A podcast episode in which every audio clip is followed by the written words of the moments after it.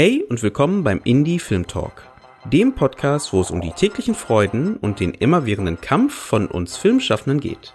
Viel Spaß!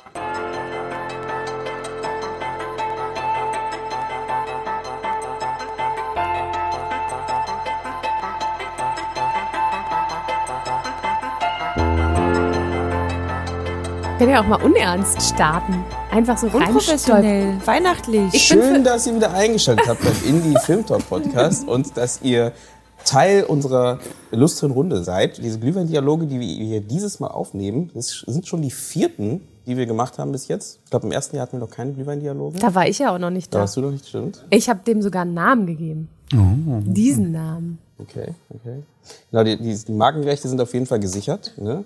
Dementsprechend kann keiner diesen Namen ja, entwenden. Genau. Aber ich inspiriere gerne. Du okay, das ist gut. Ruft an, wenn ihr jemanden braucht für euren Podcast oder eure Folgen.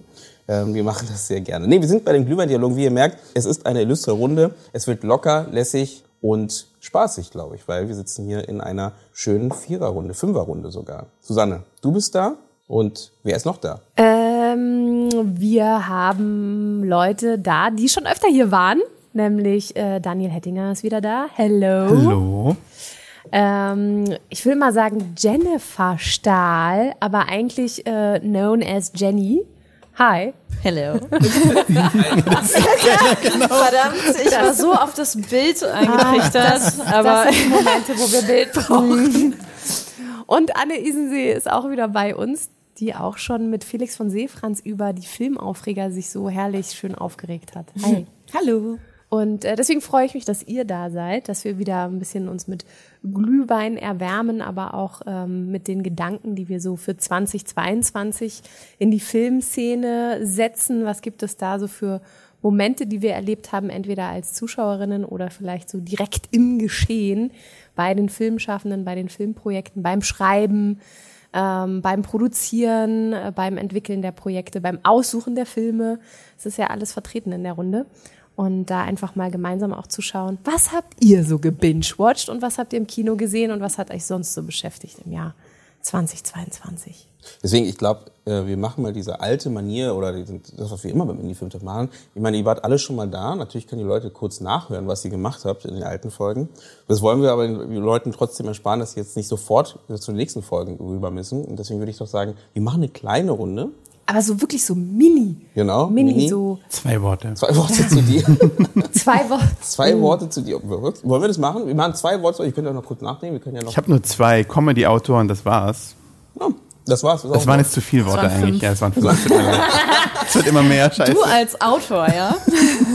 Mehr kann ich nicht begrenzen. Ja, äh, eben. Ich, ich schreibe immer länger. Comedy, Autor, Impro. Oder? Äh, ja, nicht mehr so viel Impro dieses Jahr. Okay, aber, okay. okay. Aber das muss aber wir dürfen ja. Okay, die Leute müssen sich selber überlegen, wie, warum, weshalb. Ich bin durch. Ich genau. bin fertig. Also was ist jetzt dein, dein, was hast du jetzt eingeloggt? Ich habe eingeloggt Comedy-Autor. Zwei ding, Worte. Ding. Okay. Ich mach's so richtig langweilig einfach. Leitung First Steps. Das sagt alles. Anne, was sind deine drei Worte oder zwei? Ähm, Animation, Voice-Over ist ein 1,80 ein Wort? Ja, kann man zusammenschreiben. 1,80 so, wenn man so, Wenn man alles zusammenschreibt, geht alles als ein Wort durch. Aber genau, man kann alles zusammenschreiben einfach. Aber 1,80 will ich durch hier. 1,80? Wieso 1,80? Na gut, können wir, das können wir gleich klären. Ja, jetzt überlege ich noch. Hast du schon für dich drei? Ach so, wir müssen Komm, auch. wir machen auch mal. Wir machen auch mit, ne? Moderation, Dialogliebhaberin, ähm, und was jetzt war irgendwas ganz ausgefuchstes, was man noch gar nicht über mich weiß. Oh Gott, was könnte das denn sein? Was könnte das jetzt sein? Schwerverbrecher. Kraftwagendiebstahl. oh, was wäre denn? Ah, lass mich. Äh, Tierhaarallergie. Wahnsinn. Jetzt hatte ich genug Zeit, aber trotzdem nichts. Boah, da will ich glatt nochmal. Das ist ja voll langweilig, was Na, du sagst. Ja, ich mein's auch langweilig. Zweite Wir machen Ja, jetzt jetzt eine machen wir Runde. eine zweite Jetzt wir Runde. warm Okay, okay, jetzt sind wir warm gelaufen, alles klar. Machen wir auch ganz langweilig. Filmmaking, Podcast und Irgendwas, was keiner weiß. jetzt für die zweite Runde. Narrative. Und weiter geht's mit der zweiten Runde. Jetzt Daniel. Wir gehen deeper jetzt. Jetzt kommen Level 2. Tierhaarallergie? Nein. Moderation. Moderation. Dialog, lieber. Drag. So, das wäre Das wäre cool. das wär cool. Oh, ich bin heute so unkreativ, Leute. Unkreativ. Unkreativ. Ha? Oh, come on. nice try. Sind so eine, so eine Architektur aus Schweden, Architekturfirma aus Schweden. Unkreativ. Kreativ. Äh, okay. Austin Powers Fan. Game Writer, ist das ein, ein Wort zusammen? Nimm wir. Und ich sage jetzt einfach Serienliebhaber, ist auch sehr inspirierend. Hätte ich jetzt nicht gedacht bei dir, aber okay.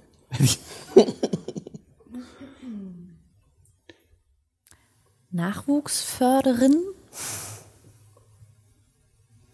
Lebkuchen-Junkie. Und Boardgame-Geek. Uh, cool. Stimmt, auch cool. Oh, warte mal, dann, ähm. mm.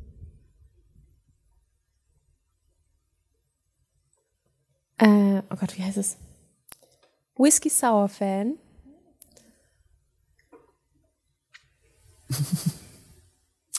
ähm,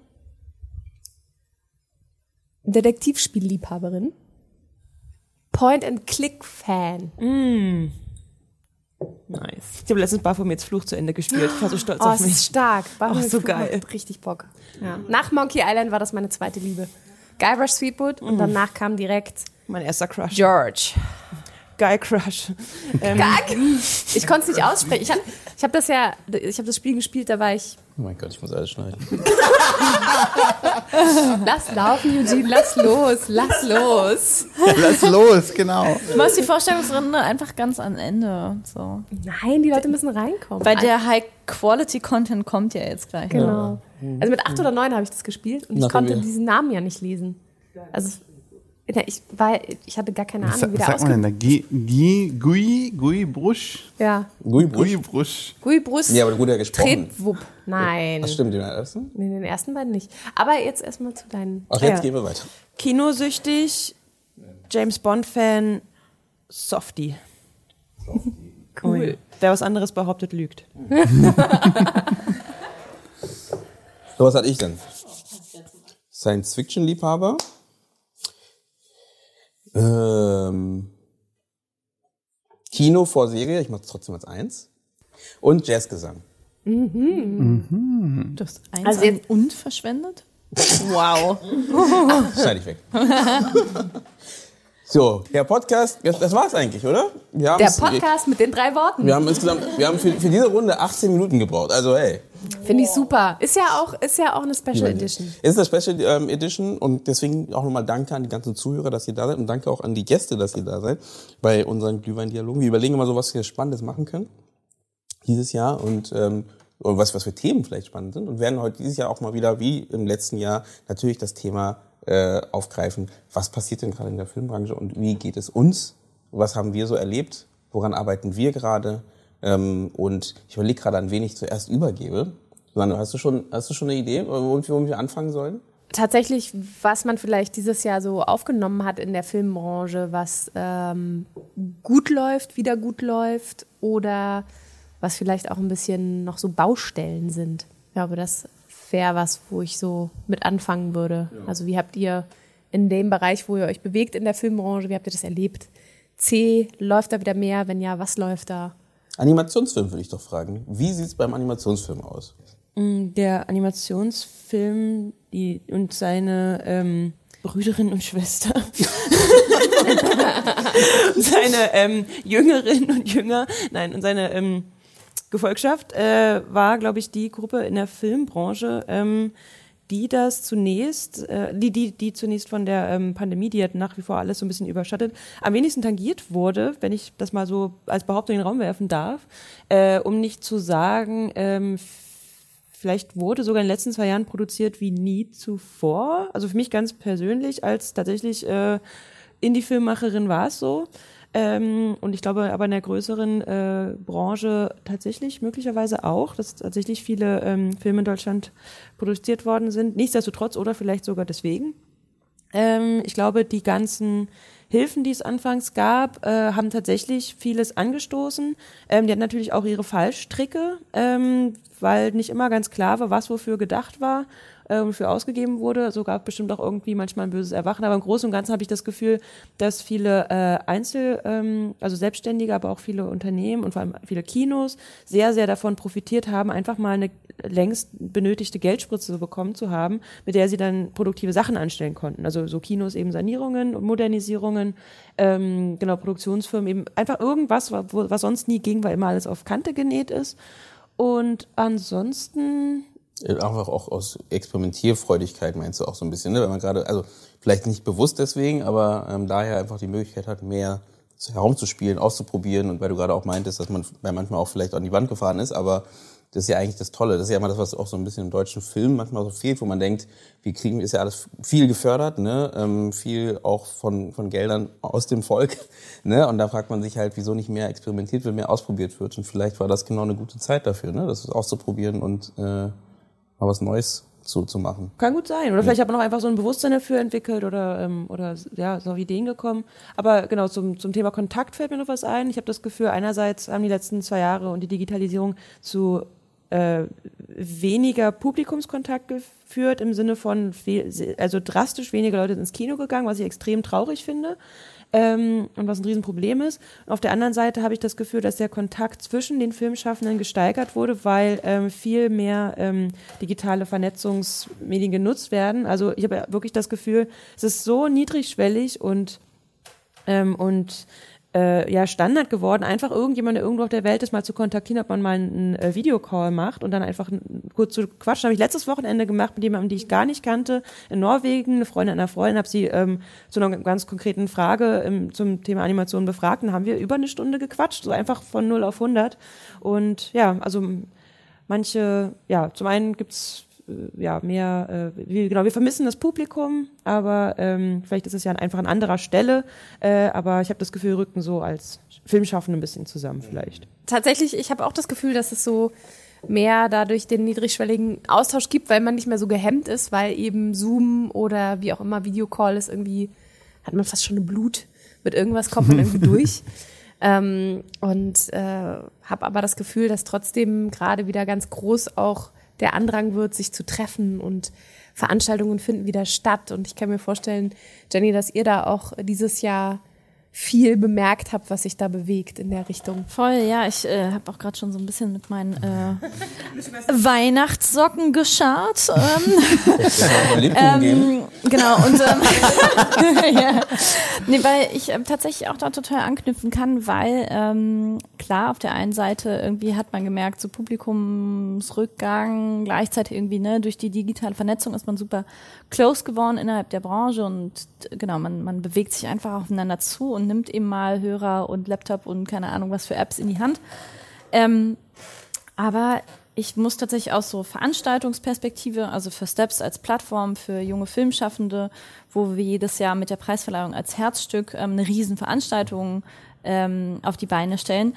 Das Programm, was wir drumherum geschnürt haben und was sich tatsächlich, also Ne, wir haben 2020 mit einem extremen Corona-geschnürten Programm ähm, angefangen und ähm, haben dann natürlich ganz viele Formate reingepackt, die sehr auf den digitalen Raum beschränkt waren, die die letzten zwei Jahre mega gut funktioniert haben. Also wirklich so eine ganze Woche an Seminar, Branchengesprächen, wo wir die krassesten Menschen aus der ganzen Filmbranche einladen konnten und auch überregional, was natürlich total die Errungenschaft war. So, oh mein Gott, du kannst endlich mal wirklich einen Raum befüllen mit irgendwie 35 Leuten, 30 Nominierte, dann irgendwie drei bis fünf ExpertInnen dazu. Und die können in so einen ganz intimen Austausch, wir haben das Ask Me Anything äh, genannt, in so einen ganz intimen Austausch äh, gehen, nur in diesem Raum. ist dies ja überhaupt nicht, äh, also hat gar keinen Anklang gefunden. Was natürlich total krass war, so irgendwie so nach zwei Jahren, man hat so super etabliertes Format. Wir haben in diesem Jahr auch wieder Top-Themen dabei gehabt, die wir vorher bei den Nominierten abgefragt haben. Und dann haben wir gemerkt, krass, es funktioniert nicht mehr. Was aber so im Endeffekt, also wirklich retrospektiv, bin ich total froh drum, dass es nicht mehr funktioniert hat, weil es eben einfach eine Corona-Leiche war, dieses Format. Wir haben wieder eine ganze Woche bestückt, ähm, mitten am Tag, jeden Tag zwei Slots, ne, irgendwie ähm, am Vormittag zwei Stunden, am Nachmittag zwei Stunden. Und die Leute arbeiten halt einfach wieder. Und das war eigentlich dann total schön zu sehen, weil alle sich danach gemeldet haben, so, ich hätte so gerne teilgenommen, habt ihr es aufgezeichnet? Nein, haben wir natürlich nicht, aber, aber ähm, genau, einfach zu sehen, wie so ähm, ja, Corona-Leichten jetzt auch mal abgehakt werden können und man wieder zurück in diese wirklich sehr bewussten Veranstaltungen, wo man sich gerne einfach miteinander trifft, wo der Austausch natürlich auch ein ganz anderer ist. Und da haben wir einfach auch wieder gemerkt, Wahnsinn, was so ein Raum an Menschen schaffen kann. Wir hatten in diesem Jahr jetzt auch nach drei Jahren Pause endlich, endlich wieder unser Nominierten-Dinner, was wir einen Tag vor Verleihung ähm, ausrichten, ähm, in, in Persona, im Restaurant im Michelberger an der Warschauer Straße und Boah, das war wirklich so ein Segen. Dieser ganze Raum war gefüllt von kreativem Potenzial und einfach wirklich tolle Leute waren dann aus der Branche dabei ähm, Baram Boda und Janzi Friese, dann hatten wir die Komplizen dabei, wir hatten Topcaster wie eine Nina Hauen mit an Bord, einen Frank Grieber als Kameramann, also wirklich so die unterschiedlichsten Gesichter aus der Branche und dann merkst du so richtig dieses Rumoren von Leuten, die wie sie wirklich einfach das aufsaugen wie so ein Schwamm und dankbar dafür sind, ähm, endlich mal wieder so von Angesicht zu Angesicht auch plauschen zu können, weil Natürlich sind diese digitalen Räume sehr dankbar und ich glaube, wir haben alle davon nur profitiert in den letzten Jahren, dass man eben genau, man hat irgendwie einen direkten Draht aufnehmen können. Aber das, wovon ja die Branche, in der wir arbeiten, auch lebt, ist nun mal sowas wie heute Abend Glühweindialoge. So, dass wir machen jetzt heute Abend keinen qualitativen Beitrag für die Branche. Ähm, im, im, Sinne, Im Sinne von, wir haben keine, keine Agenda für, weiß nicht, das neue Fördersystem oder so, womit wir hier heute Abend rausspazieren. Aber, aber ich glaube, Jugend hat da was vorbereitet. Aber es ist total wichtig, auf so einen lockeren Plausch einfach ähm, in eine ganz andere Materie über Filme reinzukommen. Und ähm, dafür bin ich persönlich total dankbar in diesem Jahr, dass das einfach wieder stattfinden konnte. Und ähm, genau, bin deswegen auch äh, total erheitert, dass man so eine Momente wieder sehr inspirierend ähm, für sich mitnehmen kann. Ja, das nehme ich auch mit. Also ich habe auch das Gefühl, äh, wir waren ja dieses Jahr auch bei der Televisionale und es passt gerade ganz gut, was du erzählst, weil viele haben ich war beim letzten Jahr nicht dabei, aber ich habe von äh, vielen auch genau das gehört, dass sie einfach die sich gefreut haben, dass immer wieder man vor Ort ist, man miteinander reden kann, in Austausch gehen kann, eben nicht nur beruflich, nur ne, fest irgendwie an einem Projekt arbeiten, sondern einfach nur in Austausch gehen, mit Leuten sprechen, verstehen, wie andere Leute äh, Sachen umsetzen und das vielleicht dann für sich selber nutzen halt. Und das äh, hat man da, wie gesagt, auch noch besonders gemerkt. Ich, ich habe das Gefühl gehabt, dass auf jeden Fall die Leute Lust hatten darauf, in Austausch zu gehen wieder und wieder, so wie du auch vorher gesagt hast, ne, wieder zusammenzukommen und äh, sich einfach ganz, ganz cheesy sich zu spüren wieder, ne? Und nicht nur über den, den Screen. Gebe aber auch recht, genau, ich glaube, diese digitale, die, die digitalen Möglichkeiten zeigen uns auch wieder, was möglich ist. Ne? Dass man zusätzlich, ist ja immer noch ein Zusatz, dass man dann sagen kann, hey, äh, genau wie du sagst, mit jemandem, der vielleicht sehr weit weg ist, äh, relativ schnell in Austausch zu kommen, habe ich auch gemerkt, dass man dann mit Leuten, die man halt sonst vielleicht schwieriger irgendwie mal trifft, einfach nur, weil einfach zu weit weg ist. Reicht ja schon deutschlandweit weiter weg, äh, dass man einfach sagt, hey, dann lass uns einfach kurz mal zoomen oder lass mal kurz skypen und dann äh, sind wir einfach, äh, ich sag mal skypen, weil ich glaube, keiner sagt mehr skypen. Nein. Ne? Ähm, einfach um eine andere Firma noch zu nennen, aber grundsätzlich gesehen, dass man einfach mal in Austausch kommt über diesen Weg und das fand ich auch gut. Aber habt ihr das Gefühl gehabt, dass ihr auch zum Beispiel, das habe ich nämlich letztes Jahr gemerkt, dass ich viel weniger ins Kino gegangen bin letztes Jahr, ähm, durch, durch Corona. Ähm, seid ihr mehr gegangen, mehr ins Kino gegangen wieder? Dieses Jahr, also dieses Jahr ich ja. auch, aber ich meine ja genau, letztes Jahr habe ich gemerkt, es ist runtergegangen bei mir. Ähm, aber dieses Jahr habe ich das Gefühl, jetzt langsam ist mal wieder, hat man wieder Lust. Voll. Ich habe auch wieder meinen York Unlimited äh, reakquiriert, ähm, bin wieder voll dabei. Happy drum. Ich habe äh, Ende letzten Jahres wieder auch eine Unlimited Card gekauft und bin auch dieses Jahr, glaube ich, noch nie so, ich glaube, ich war noch nie so oft im Kino wie dieses Jahr. Ähm, ich fand es aber auch, muss ich sagen, so 2021 ganz geil im Kino, weil eben nicht so viele Leute im Kino waren. Weil ich nicht da war. Sich, genau, weil Jürgen nicht die ganze Zeit reingelabert hat. So. Ja. Nein. Nein, weil ich meine, allein im Kino sitzen ist halt schon irgendwie auch eine geile Sache. So. Vor allem, es hat beides was Geiles, ne? Weil ich liebe Ja, es auch, stimmt. alleine im Kino zu sitzen. Also dann hast du irgendwie diesen Charme von, okay, wow, du hast diesen krassen Raum, der sonst so anders befüllt ist Mhm. für dich irgendwie. Aber ich habe ähm, vor ein paar Wochen, of course, Triangle of Sadness geguckt. Und ähm, das im Kino international, was hier in Berlin ja wirklich eins, oder also definitiv mein Lieblingskino und ich würde sagen eins der schönsten so Einsaal-Kinos, äh, die die Stadt, das die Stadt zu bieten hat.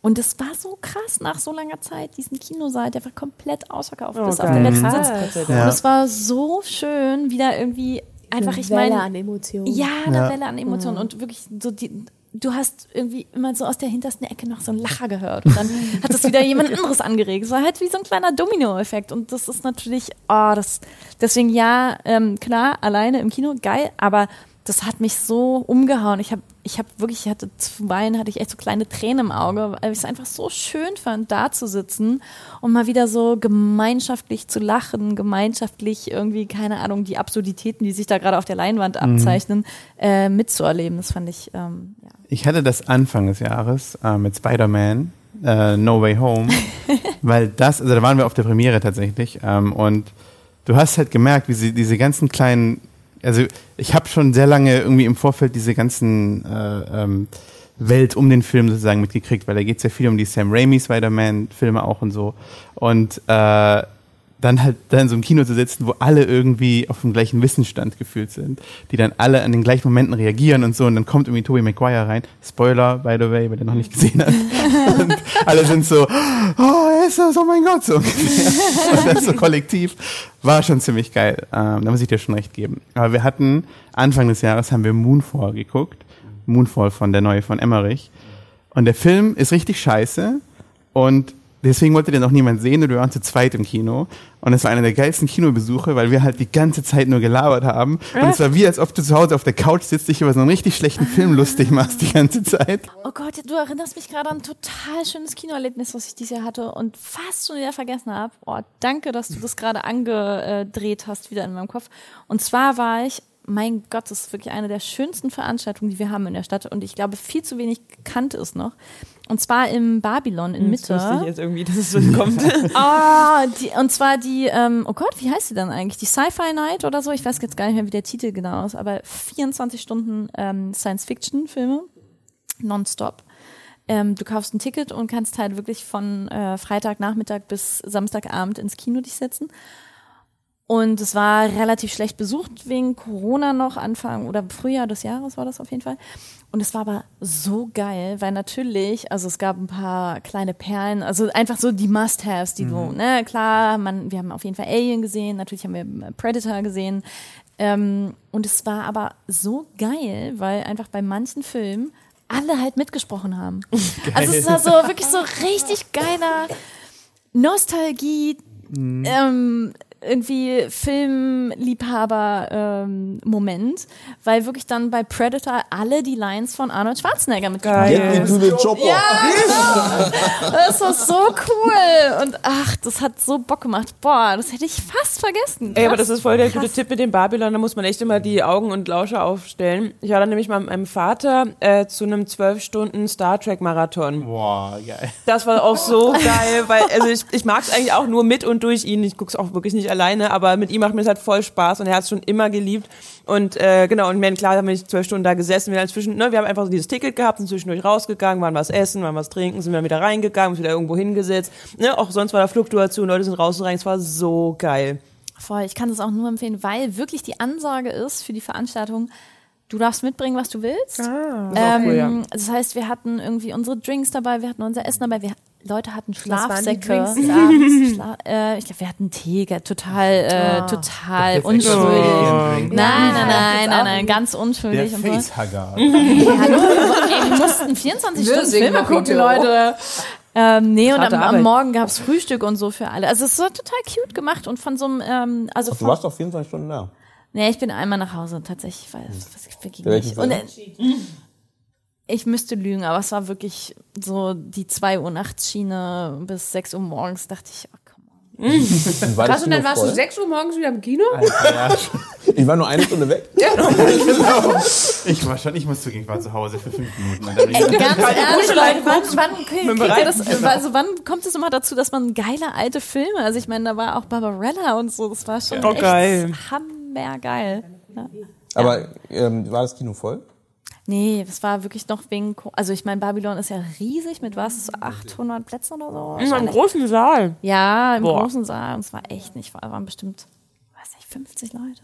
Oh. Oh nein. Ja, ja, echt schade. Und mit kleinen Gewinnen zwischendurch. Also super coole Ini und auf Initiative von jemandem privat. So, der hat einfach cool. das Ach Kino so, okay, gemietet. Ach so. Nein, Ja. nein. Ja, richtig. Brauchen wir mehr von solchen heftig. Initiativen? Ja. Ja, ich glaube schon. Ich glaube, das macht Kino auch irgendwie wieder spaßig so. Oder das heißt wieder spaßig, weil ich meine, ähm, ich kenne sehr viele Leute, die nicht mehr ins Kino gehen, aber gerade so diese, also ich merke das auch selber, wie das gerade gerade auch sogar äh, im UCI, wo ich immer hingehe, da haben sie auch wieder ähm, Highlander gespielt. Und da hatten sie auch über Halloween jetzt so eine, da liefen dann auch 24 Stunden lang Horrorfilme ähm, und sowas. Und ich glaube sowas, und ich hatte auch, wir waren in Highlander und es war auch echt spaßig, weil es waren auch echt viele Leute da. Ich war echt überrascht, aber und alle haben den Film halt gefeiert, weil der ist super trashig.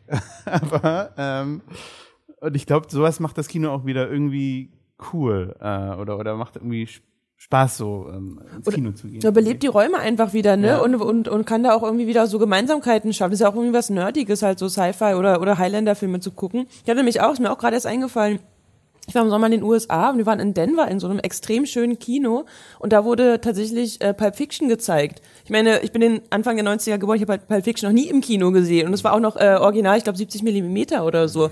Und dann haben die auch so richtig Entertainment vorher gemacht, haben einen kleinen, äh, kleinen ähm, äh, Tanzwettbewerb gemacht ähm, äh, und, äh, und halt so Preise verlost und es gab, also jeder, jeder hat so eine Tasse bekommen und so einen äh, Schlüsselanhänger mit Z.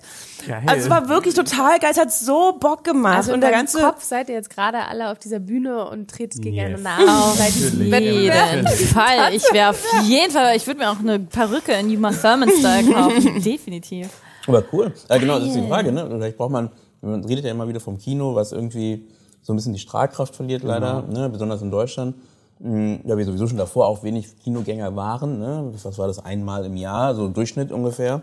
Ähm, und dementsprechend, so, ich, da finde ich gerade so eine Idee von mehr so auch organisierte Events. Es gibt einige, das will will jetzt nicht schlecht machen, was es schon gibt, aber wenn man vielleicht da auch mehr machen kann, ne? dass man sagen kann, hey, weil ich finde halt eigentlich ganz schön, es geht ja auch so ein bisschen darum, dass man dann in Austausch kommt und daraus vielleicht auch so ein Event macht, wo man sagen kann, hey, wir gehen danach sogar die Filme und dann wieder diese Leute einzuladen, die vielleicht dadurch die Lust kriegen, sich damit mal zu beschäftigen, fand ich eigentlich ganz, ganz charmant. Ich glaube, genau, ich glaube, das hat total viel Potenzial. Leute haben das viel zu wenig auf dem Schirm oder trauen sich da auch nicht mal zu fragen. Zum Beispiel, ich war auch dieses Jahr auf einem Geburtstag, ich meine, da gab es einen Kontakt eben zum, zum Filmrauschpalast. Deswegen war das irgendwie naheliegender, aber es könnte ja theoretisch jeder machen. Und da haben die halt zum Anlass des Geburtstages diesen Saal gemietet und dann haben wir da ähm, Wild at Heart geguckt von David Lynch. Und dann war halt wirklich, waren nur Geburtstagsgäste da und es war super geil. Das hat so Spaß gemacht. Das ist ja auch nicht so ein Riesensaal, ne? das ist eh eine intime Runde, das war super geil. Ich glaube, so eine Mischung wäre halt toll. Also, dass man einmal, also dass Kinos das, also dass die mehr auch zusammenarbeiten mit anderen, die entweder Bock haben, solche Events zu organisieren und dafür voll brennen, weil sie mega die Filmnerds sind oder weil sie einfach das irgendwie anderweitig gut äh, platzieren können. Dass man aber auch, ähm, wie es zum Beispiel äh, Kern des Ganzen macht, als Filmkommunikationsagentur sagt, wir haben wichtige gesellschaftsrelevante Filme und organisieren dazu Expertinnenrunden im Anschluss. Das finde ich wird auch viel zu wenig sichtbar gemacht. Also es gibt verschiedene Distributions- oder Verleiher, die das versuchen oder die das machen, aber es ist einfach nicht so präsent für den Normalo und für die Kinos. Ich weiß gar nicht, wie sehr die da zusammenarbeiten, aber das finde ich irgendwie eine coole Mischung. Und die dritte Komponente als Privatperson relativ einfach, sowas zu buchen. Gar nicht so kostenunintensiv, ne? Also ich, also ich glaube, es kommt ein bisschen drauf an, so privat mit, also ich glaube, das ist auch so ein bisschen Traum von allen, oder? So das Lieblingskino einmal zum Geburtstag. Aber man kann sich da ja organisieren, ne? Wenn du irgendwie zehn Leute hast, irgendwie wollen alle diesen Film schon mal im Kino sehen, dann vielleicht noch in deiner Community rumfragen oder auf Instagram einen, einen Post und dann alle dann einfach zahlen, dann kann man das bestimmt machen. Oder hi- hier äh, letztens äh, waren wir ja in der Veranstaltung von The Woman King.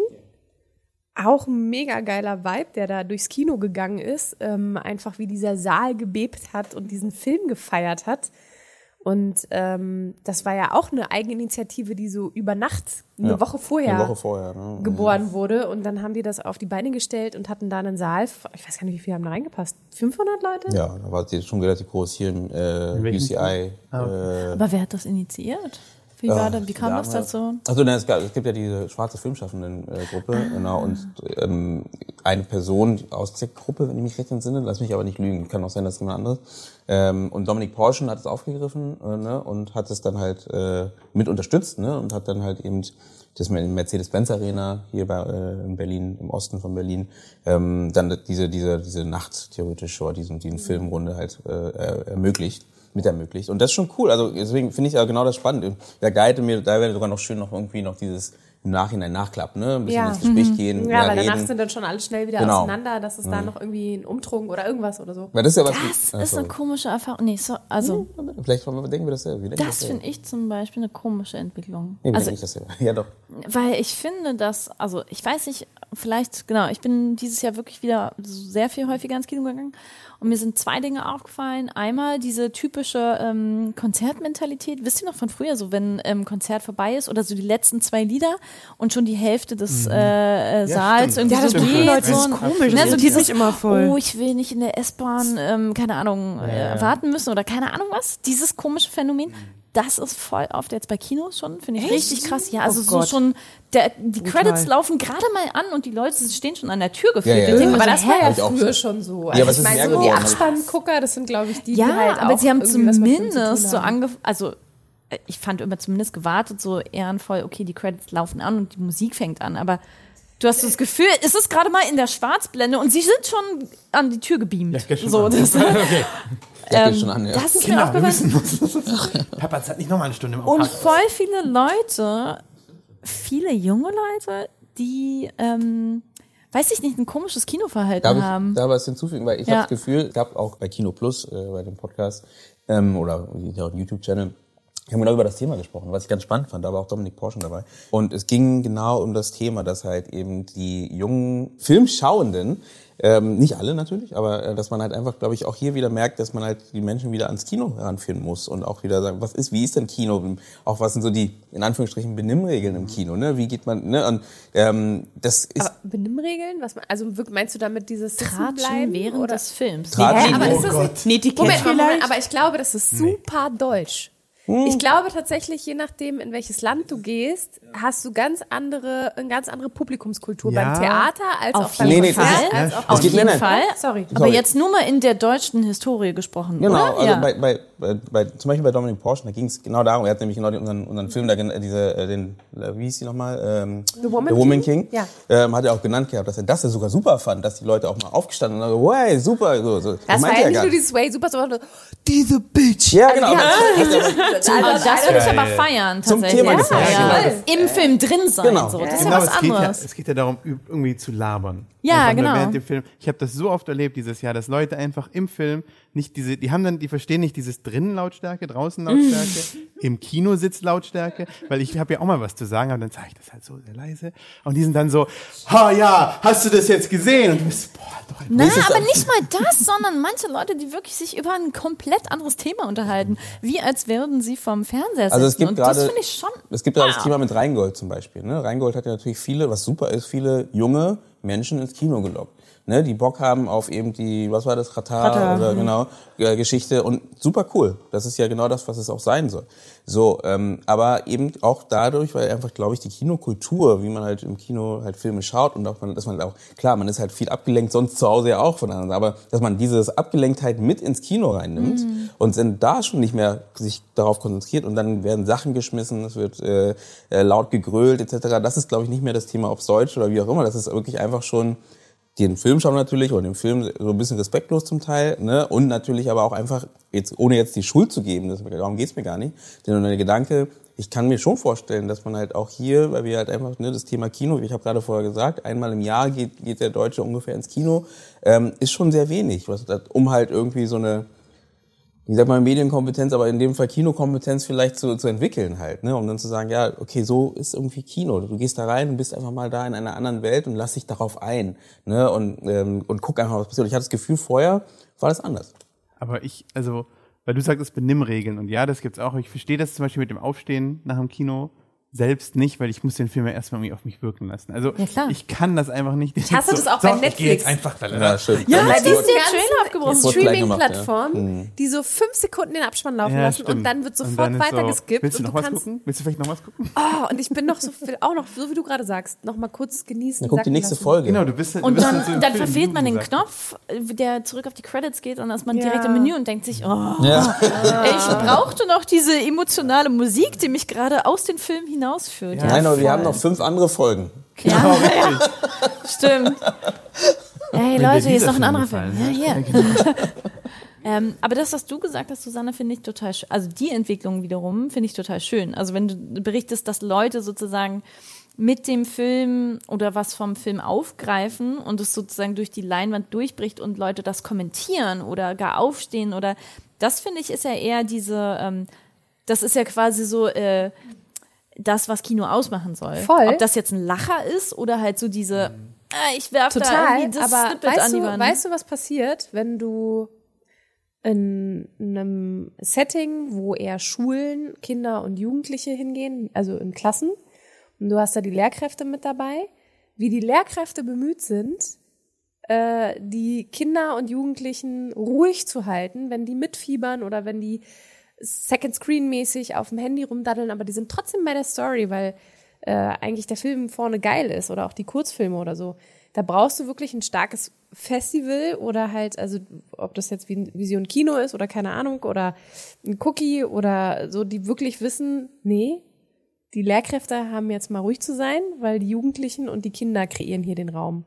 Und dass die Erzieherinnen und auch die Lehrkräfte häufig so sehr darauf bedacht sind, Benimmregeln einzuhalten, nämlich ruhig zu sein, im, äh, im Stuhl zu sitzen, den Film bis zum Ende anzugucken und dann, wenn man dann vielleicht gefragt wird, dann kann man auch was sagen. Aber ich glaube, es ist noch, also es gibt ja die zwei Arten von Benimmregeln. Ähm, das Wort habe ich ja vorher reingeworfen.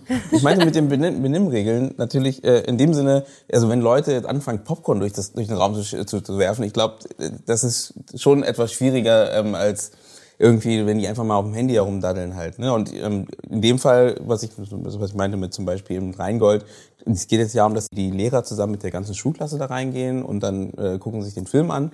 Vielleicht gibt's danach sogar eine Auseinandersetzung in irgendeiner Art und Weise damit, ne? sondern es geht darum, die sind einfach, was super ist, ganz normal, einfach einen Bock auf den Film, sind reingegangen und haben sich den Film angeschaut. So, und da denkt man sich schon, man merkt schon, dass es sich verändert hat. Einfach wie die Leute halt einfach Filme schauen. Auch im Kino. Weil es vielleicht auch schon zu Hause so ist, ne? dass man halt ne, einfach, man lernt sehr viel über Netflix, lernt man da Filme zu schauen und dann geht man ins Kino. Vielleicht war es vorher mal anders, wo man halt einfach, das stimmt nicht ganz, man hat trotzdem sehr viel Fernsehen geguckt, aber ähm, dass halt das Kino einfach einen anderen Stellenwert hatte. Und das verliert es gerade so ein bisschen. Ich glaube, Aufmerksamkeitsspanne. Das Ja. ist das. Ich glaube, für mich sind ja. die Sachen, die ich im Kino unangenehm und unsozial mir als andere Zusch also als Sitznachbarin empfinde, das sind alles Dinge, die einfach mit der Aufmerksamkeitsspanne von, von einigen im Publikum zu tun haben, die dann nach irgendwie, weiß nicht, einer halben Stunde einfach unruhig werden und halt anfangen zu quatschen. Weil, wie gesagt, ich find's super geil, wenn Leute irgendwie äh, laut lachen oder was kommentieren oder meinetwegen auch aufstehen und mal kurz klatschen. Äh, Liebe ich, macht es mehr, wirklich, seid laut im Kino, so, also zeigt Reaktion, aber das ist alles in Reaktion auf den Film. Und das ähm, ist aber nicht das, was mich stört. Das, was mich stört, ist diese neuartige Kultur von, oh, ich äh, lass mich hier berieseln, äh, ich werde abgelenkt, mein Kopf ist schon wieder ganz woanders und dann ist dieser Raum, in dem wir dann doch alle irgendwo äh, eingeschleust sind für eine Zeit, ist dann halt ein bisschen, ähm, also der wird dann plötzlich zu einem Raum, der nicht mehr die gleichen, also wo Leute nicht mehr die gleichen Erwartungen dran haben. Ja. Und dann kommt es halt zu so einer Reibung, weil ich denke mir natürlich, boah, wenn du jetzt hier anfängst zu quatschen und mir über dein Liebesleben was erzählst ähm, oder deiner besten Freundin, aber ich muss das zwangsläufig mithören, bin ich halt nicht mehr drin. So und dann regt es mich auf und dann ihr kennt es, oder? Dann sitzt man halt da und denkt sich, wann sage ich jetzt endlich was? Sag ich jetzt was? Ah, nein, mache Genau, ich nicht. ja, ich und dann macht man sich einen Kopf und ist schon so in seiner Gedankenspirale, wie man irgendwie wütend äh, vom Platz geht und jemandem Popcorn über den Kopf aufschüttet. Und also in dem so. Moment schon, ja, aber hast, du- hast in dem Moment quasi auch einen eigenen anderen Film gesehen, als Ja. den wir von Leinwand laut. Aber ich wäre tatsächlich vorhin auch in eine ähnliche Richtung gegangen. Also, dass äh, die Frage einfach, ist, ähm, genau, reagiere ich äh, mit dem Film, für den Film, äh, bin ich Teil des sozialen Erlebnisses Kino oder bin ich mit meinem Kopf und meinen Gedanken ganz woanders und störe ich ja somit tatsächlich das ganze soziale Erlebnis für alle. Also indem ich eben genau entweder mit meiner, mit meiner Sitznachbarin über was völlig anderes rede oder auf meinem Handy daddle, was ich jetzt auch schon ein paar Mal im Kino hatte, was ja auch einfach visuell stört, weil es ja ein weiterer Monitor ist, der leuchtet und so weiter. Und wo ich mir auch wirklich frage, so, warum bist du ins Kino gegangen? Weil das Spezielle am Kino ist doch, dass es ein konzentrierter Raum ist, wo nur ein, wo alle an der gleichen Geschichte teilhaben. Und, und du gehst irgendwie, also dann geh doch lieber ganz raus, wenn Ja. du das nicht möchtest, weil du störst alle damit. Ähm, Also das ist tatsächlich ein Ding, ja. ist selber genau. nicht- bleib, doch, bleib doch bei Netflix. Ich hatte das auch ähm, bei Don't Worry Darling. Ich meine, ich muss dazu auch sagen, der Film hat, also der Film ist relativ lang, so, der hat auch seine Längen. Deswegen verstehe ich da, wieso man da vielleicht Aufmerksamkeit hat. Aber vor uns saß so eine Gruppe, die haben ständig gelabert und dann hat wirklich so nach den ersten zehn Minuten saß der Typ einfach nur noch an Instagram. Ich habe das ja von hinten so rüber gesehen, der hat einfach so durch Instagram scrollt. Ich denke mir so, Alter, du hast dir gerade 17 Euro für Das gezahlt. ist oder auch viel zu teuer. Ja, ich meine so, Das dann, dann mach's doch einfach nicht. Also wieso 17 Euro ausgeben? Aber abgesehen davon, dass er lang war, wie war denn der Film? Ich hatte auch überlegt, den anzugucken. Aber Nee, zu er- der Zeit lief irgendwie so viel gutes Zeug. Ich, äh, also er ist, er ist nicht langweilig, er ist halt sehr langsam erzählt oder er sehr lange erzählt und ich finde, man hätte ihn einfach auch sehr viel kürzen können. Ähm, er ist me ich fand ihn super cool bis zur Auflösung, die ich total scheiße fand, aber ich will jetzt auch nicht spoilern, ähm, aber die Auflösung fand ich richtig billig und Oh, schlecht schade. gemacht. So. Und das ist halt bei so einem Mystery-Film, der auf die Auflösung aufbaut, ist das eigentlich schon so der größte Teil. Wenn die das kaputt macht, macht die Ding als Film kaputt. Aber ich glaube, deswegen ist auch mein Wunsch so ein bisschen, dass man halt das Kino so ein bisschen weiterdenkt und auch ein bisschen, also auch als Kinomacherin, da müsste man die KinomacherInnen einladen, äh, um dass die dazu zu Wort kommen, aber was ihre Probleme dabei sind, aber dass man halt eben, wie gesagt, diesen Raum wieder mehr als im Event sieht. Dass man eben, das meine ich mit dem ranführen, dass die Leute wieder Lust haben, damit eben, wenn du halt einfach weißt, so ist, wenn du selber auf Festivals warst oder wie auch immer, hast du einen ganz anderen Umgang mit dem Thema Kino oder im Kino sitzen, als wenn du natürlich aus dem Bereich äh, von Netflix kommst ne, und dann da sitzt, weil plötzlich ein Film kommt, der dich mal endlich mal interessiert und wo du sagst, ich gehe mal da rein und natürlich mit derselben Mentalität da sitzt, wie wenn du halt natürlich zu Hause sitzt halt. Ne? Und ich glaube, um das zu schaffen, dann muss man halt einfach das Kino auch mehr wieder feiern können. Stellt euch mal vor, man hätte auf einmal bei Netflix nicht mehr nur irgendwie die Vorschau für guck dir mal das oder guck dir mal das an, sondern Events in deiner Nähe. Netflix-Events. Und dann Ja. gibt's irgendwie einen bestimmten Piloten oder irgendeine Serie, die man wäre im ganz Kino gut, gucken kann ja. oder so. Und das wird dir dann vorgeschlagen in deiner Time, also in, in dieser Vorschau vorne und nur so eine Idee. Ich habe das Gefühl, da geht's auch wieder hin. Ich war nämlich tatsächlich auch auf sehr viel Events in Kinos, also nicht mal jetzt irgendwie so, so also zum Beispiel das Rammstein-Album, das neue, lief einfach im Kino. So irgendwie mit einem fetten ein Sound. geiles Soundsystem so, haben, Genau. wie cool. Und da waren echt viele Leute. Also ich glaube, das war, so viele Leute habe ich echt schon lange nicht mehr im Kino gesehen. Fast der ganze Raum war voll und die haben irgendwie, jede Stunde war eine Vorstellung an dem Tag. Das war irgendwie nur ein Tag, aber es war irgendwie so mehrmals hintereinander. Und eben solche Sachen, solche besonderen Sachen. Und ich finde das auch irgendwie geil, einen Piloten mal von der Serie einfach eine Woche lang nur im Kino zu gucken, äh, zu zeigen und dann erst auf Netflix oder so. Das wäre sicherlich auch cool.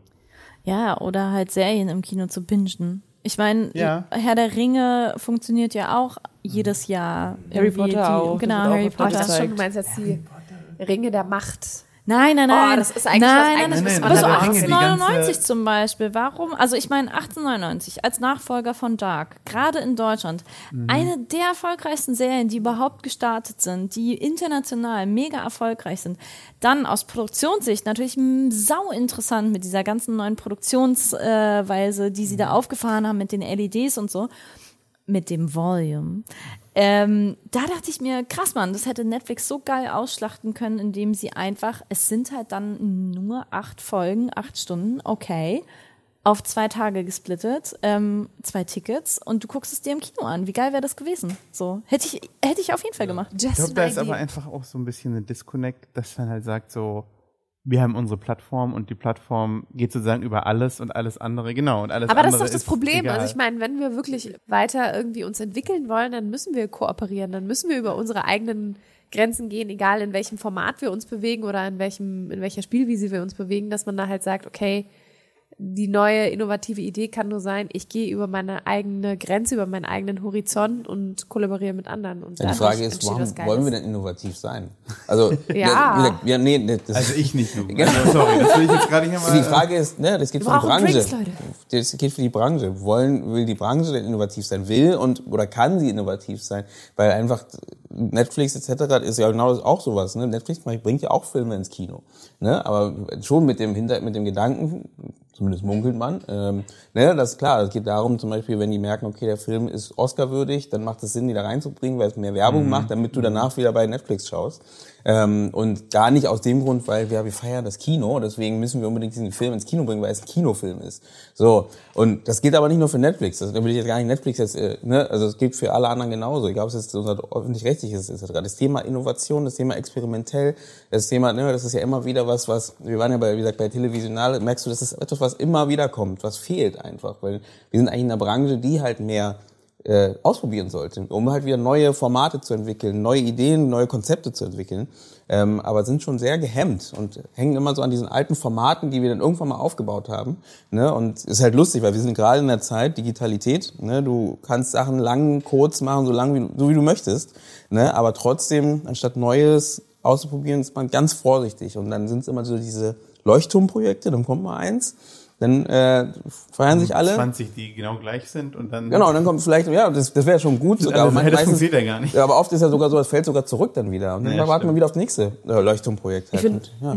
Ich finde, da berührst du äh, zwei ganz kritische Punkte. Das eine ist Nachwuchsförderung und das andere ist Kurzfilm. Das sind eigentlich zwei äh, Bereiche, wo eigentlich immer so die mutigsten Sachen passieren, wo, wo am meisten Punk-Mentalität herrscht, am meisten, äh, das gab es noch nie oder sollte eigentlich, ne, am meisten, also rein vom, vom, vom also ähm, genuin aus dem Medium heraus, weil man da eben genau gen generell eben mit, mit weniger Geld zu tun hat, aber eben auch noch mit mehr Verpflichtungen irgendeiner Institution gegenüber. Also die, die entweder QuereinsteigerInnen sind oder äh, gerade frisch aus der, aus der ähm, Filmhochschule kommen, ne, die, die haben ja eigentlich noch so die, die unverbrauchten frischen Ideen.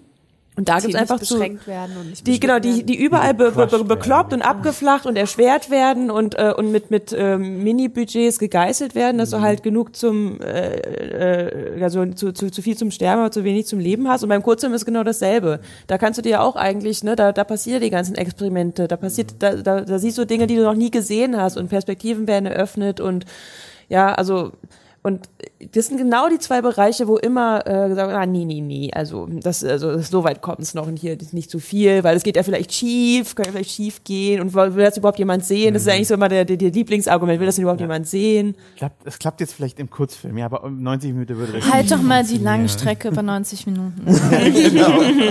Aber du sprichst mir sehr aus der Seele, Anne. Ich wollte auch genau beim äh, Kurzfilm ansetzen, ähm, weil das, aber ich glaube, also da ist auch wieder das Stichwort, es gibt halt keine Auswertung dafür. Das heißt, wenn es keine Auswertung gibt, was wir auf der einen Seite total bedauern, wofür wir kämpfen, dass es sie mehr geben sollte. Gleichzeitig ist das eben das Potenzial, was wir haben, weil dadurch, dass die Auswertungsplattform nicht so groß ist, ähm, hast du eben den Spielraum, weil nicht zu viele Leute mitreden, weil nicht zu viele Leute Ansprüche haben, weil die Erwartungen nicht geringer sind, aber sie sind anders. Aber auch da bin ich mir gar nicht so sicher, ob auch nicht das irgendwie so eine Behauptung immer ist. Also wie äh, hat man eigentlich jemals ausprobiert, Kurzfilme äh, um 16 Uhr im ZDF zu zeigen? Hat man das jemals ausprobiert? Gab es das schon mal? Und haben dann wirklich die Leute gesagt, oh nee, das finden wir jetzt aber blöd und langweilig. Nee, nee, klar, natürlich, ja, also das ähm, Potenzial ist da. So, da glaube ich, sind wir uns hier am Tisch wahrscheinlich alle einig. Bitte macht es so. Wir so sagen immer bei First Step so, wir wollen den experimentellen Mittwoch so. Gib dem äh, Nachwuchs, gib Ja. dem Kurzfilm Ja. eine Oh, das komplette habe ich letztens Schiene. gesagt, so von wegen, Ja. wieso kann man nicht mal 20.15 Uhr Prime Absolut, genau, Primetime, Einmal im. Monat Ja. wird da halt ein Newcomer-Film gezeigt. Genau. So, was habt ihr zu verlieren, ganz ehrlich? Tausende Aber trotzdem, Euro. die Auswertungsoption Aussage, ist ne? nicht da. Also es ist ja de facto Status quo, ist für den Kurzfilm, wo, wo ist deine Chance, das auszuwerten? Auf Festivals, ja. Aber Na, und, das halt als, und dann. als Vorfilm. Das ist eigentlich auch ein, äh, Genau, eine auch, Idee, die immer wieder eingebracht es geht wird seit immer ums Jahren. Geld. Es kommt da wieder die Aussage, naja, Werbung bringt mehr Geld. Ähm, es gibt zwar, ne, es gibt ja von der äh, Förderung auch die Möglichkeit, auch für Kinos Förderung zu kriegen, wenn du Kurzfilme vor deine Filme stellst. Es ist eine super Mhm. Idee, auch für die Förderung von äh, ähm, Nachwuchs, ne, zu sagen, hey, passend zum Film, auch bei amerikanischen Filmen, dass du dann sagst, hey, auch einen deutschen Kurzfilm davor zu schalten oder was auch immer, zu sagen, hey, passt perfekt zum Thema, why not? Und die Leute sind erstmal gehuckt und dann geht's los in, die, in, die, in das Thema. Klar, Ähm, du guckst zwei Filme für den Preis von einem Ticket, so. Natürlich. Ja. Wer will das nicht? Ne? Aber das ist halt immer, da kommt immer wieder die Aussage, ja, aber wir verdienen mehr Geld mit dem einen als mit dem anderen. Und Verlieren aber dadurch auch das Publikum von morgen. ja, aber das ist, Ja, das ist, das aber, ist Long das ist noch nie ein Argument gewesen. Ja, schade. Leider, Es wird's aber werden, weil wir sehen ja jetzt schon die Konsequenzen. das ist leider bei zehn Jahren Fernsehen, die ich jetzt hinter mir habe, immer nie das Argument gewesen. Lass uns mal an die Leute von morgen denken, sondern immer, lass uns die behalten, die wir noch haben. Ja. Wir gucken ja eh alle nur noch Netflix. Dann machen wir jetzt einfach nur noch Rosamunde Pilcher den ganzen Tag, weil das gucken die Leute wenigstens.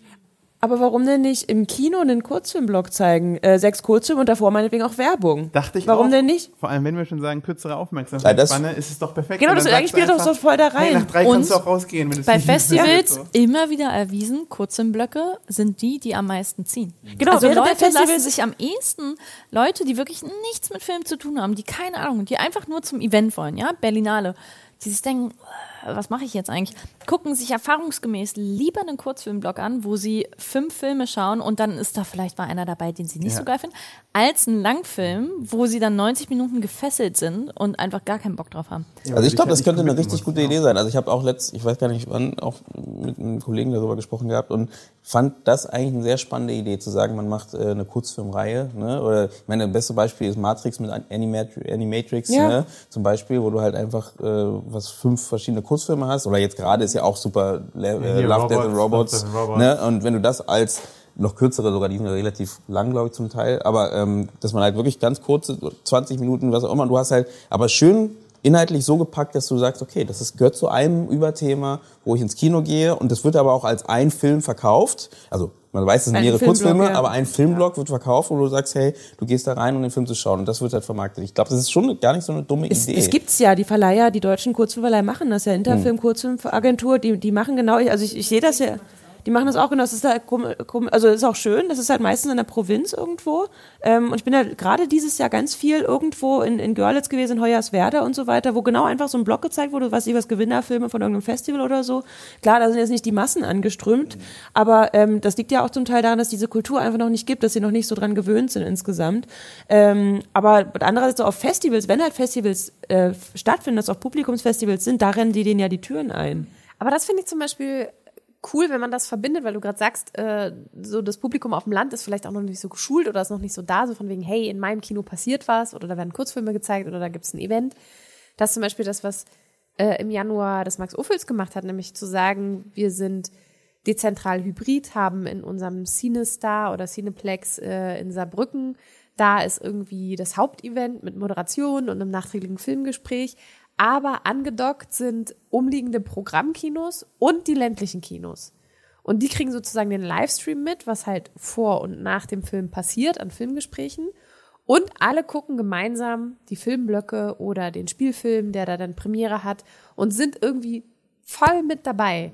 Und das fand ich irgendwie eine coole, ein cooles Konzept, wo ich mir dachte, oh, das irgendwie weitertragen und auch in anderen Städten nutzen, genau mit der Idee, auch auf dem Land die Leute wieder mehr zu bewegen, in ihre Kinos zu gehen. Aber am Ende kommen wir wieder auf den Punkt zurück. Ich glaube, Kino muss mehr zum Event werden. Ich glaube, das ist so, und das ist was, wo wir, wo es schon seit den letzten Jahren, jetzt durch Corona noch mal stärker, aber das Kino halt dieses, diesen Eventcharakter immer mehr verliert. Auch durch, klar, tolle Produktionen, die jetzt auch heute zu Hause äh, laufen. Immer mehr Leute haben super Fernseher, super Beamer zu Hause, super Soundsysteme zu Hause. Ne? Das heißt eben, das Kino ähm, verliert so dieses, ist ja immer dieses Rennen, diese Technikrennen, das war ja schon immer, ne? das dann immer nachgezogen wurde. Und dann sagt das Kino immer noch, ja, wir haben CinemaScope und ihr nicht. Ne? Und dann kommt wieder der, ne, der, der äh, Heim, Heimmarkt, der sagt so, hey, das haben wir jetzt auch. Ähm, aber ich glaube, das, das, dieses Technikrennen kann das Kino am Ende nicht gewinnen. Es wird immer, immer wieder, die anderen ziehen nach. Aber eben dieses Event-Thema, Ort zu schaffen, egal ob es jetzt eben, äh, wie es Max Ufwitz gemacht hat, oder eine Person, äh, die sagt, ey, ich, ich lade meine äh, Bekannten etc. ein und mache daraus ein Event, weil ich diese Filme so feiere. Ähm, oder eben auch Verleiher, die vielleicht sagen, hey, wir wollen mehr, oder hier äh, der KSU, was du schon mal zum Beispiel meintest, ne, so in diese Richtung zu gehen. Also das ist, glaube ich, darauf kommen wir wieder zurück und ich glaube, äh, das sollte man hoffentlich bald mal auch in den nächsten Jahren vielleicht auch mehr angehen, dass das Kino halt nicht irgendwann nur als kleines Ausspielungsort äh, gesehen wird, sondern wirklich als Ort, wo man Spaß hat an Filmen. Aber es geht ja auch nicht um Gewinnen oder Verlieren. Ähm, es ist ja nicht so, ähm, am Ende wird nur noch wird der letzte stehen und das wird entweder Netflix oder das Kino sein, sondern es kann sich ja wirklich, also es kann ja nebeneinander existieren. Es gibt Abende, da willst du zu Hause chillen und es gibt Abende, da willst du rausgehen und Menschen treffen, unter Menschen sein. Und ähm, äh, auch, auch was das mit der Technik nachziehen, das ist doch gut. Ich meine, Konkurrenz belebt doch eigentlich ähm, das Geschehen. Das ist, führt doch eigentlich immer nur dazu, dass, dass sich Dinge weiterentwickeln, dass es irgendwie Anreize gibt, irgendwie Dinge zu, zu, zu verbessern, nachzujustieren. Ähm, das sollte ja eigentlich eher irgendwie Energie liefern oder eben ähm, äh, Entwicklungen hervorrufen und nicht irgendwie dazu führen, dass einer platt gemacht wird. Ja, beim Kino habe ich das Gefühl, das äh, hat es ein bisschen gehindert, in dem Sinne von, man hat nur angefangen dann zu überlegen, okay, dann brauchen wir 3D.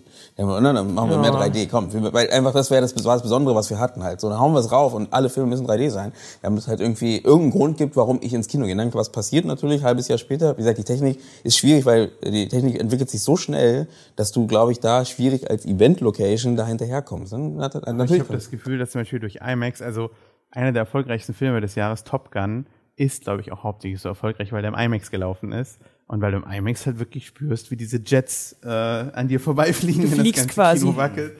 Genau, und jetzt äh, Avatar wird wahrscheinlich das gleiche sein. Wir haben, äh, da liefen jetzt die alten Avatar-Filme und dann haben sie, ähm, die, die alten, den einen. Aber wie viel gibt's denn schon? Oh Ich wollte gerade sagen, was habe ich verpasst? fünf anderen. ähm, nein, den alten Avatar-Film, und da haben sie dann am Ende, also das war auch im IMAX, da haben sie am Ende noch ähm, eine, so das, einfach nur eine Szene von dem neuen gezeigt. Und das sah verdammt krass geil aus. So. Also wirklich so super scharf habe ich das, glaube ich, noch nie gesehen irgendwo. Ich glaube, Filme, die wirklich diese technischen, also die wirklich technisch, technisch nach vorne gehen, weil das ja auch damals der erste Avatar gemacht hat, ähm, die laufen, glaube ich, schon gut, weil ich glaube auch, dass der neue Avatar gut laufen wird. Ähm, obwohl er wahrscheinlich auch wieder eine langweilige Story hat, so wie der erste.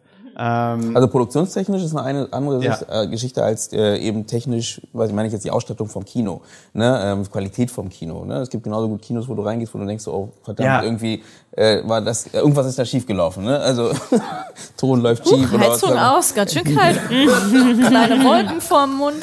Ich gehe auf Instagram. ja,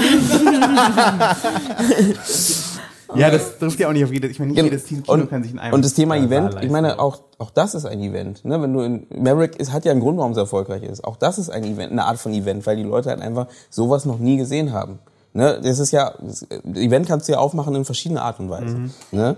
Und Entschuldigung, da kommt mir wieder eine sehr lustige Erinnerung. Geil, dass das äh, Jahr so ein bisschen wirklich Mhm. Revue passiert. Das ist der Plan. Ich, mach, ich, Das hab, ich weiß es ja. Wir brauchen aber gleich noch Glühwein, Leute. Ja, das ja, voll, voll.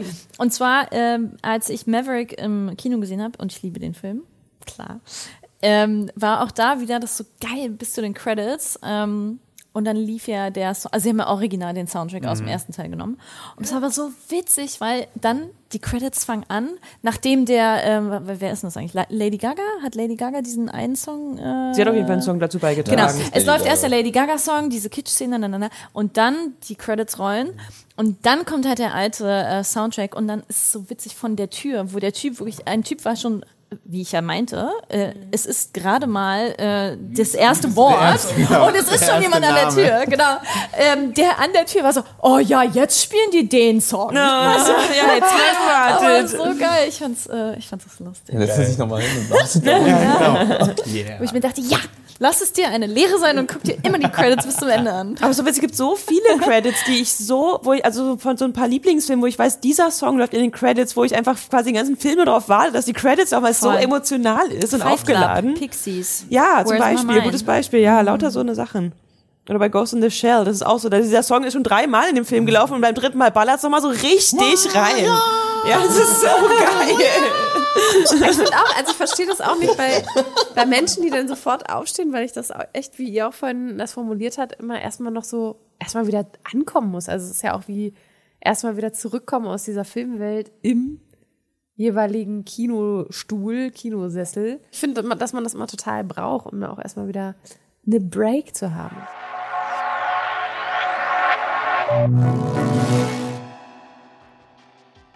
Susanne, jetzt sind bestimmt wieder alle verwundert, warum es einen kurzen Break gibt in dieser Folge. Aber dieser Break hat ja einen Grund, denn es weihnachtet ja jetzt. Wie man auch wunderbar hören kann im Hintergrund. Wir Man hört dieses kleine Rascheln im Hintergrund. Mm, diese Weihnachtsatmosphäre. Ich kann auch schon riechen. Es riecht nach Spekulatius und nach Glühwein und Kerzenduft und Tannenzweige, die verteilt sind. Und Eugene, wir beide, wir sitzen wie zwei kleine Kinder vom großen Tannenbaum, der leuchtet in all seiner Kraft und wir haben nur einen Wunsch. Das stimmt. Wir würden uns natürlich wünschen, wenn ihr Lust habt, uns zu unterstützen, uns bei Steady oder per PayPal ein kleines Dankeschön dazulassen. Ja, denn uns gibt es ja jetzt schon einige Zeit und wir sind auf eure Unterstützung angewiesen, damit wir weiterhin wirklich auch gute Folgen produzieren können, auch noch die nächsten Jahre, auch noch über Weihnachten hinaus, dass ihr uns natürlich im neuen Jahr nach der Berlinale wieder frisch vorm Mikro zu hören bekommt. Und dafür brauchen wir eure Unterstützung mit einem kleinen Abo eurer Wahl auf Steady oder wie du schon sagtest über PayPal. Und das findet ihr bei uns entweder unter www.indiefilmtalk.de unter Unterstützen.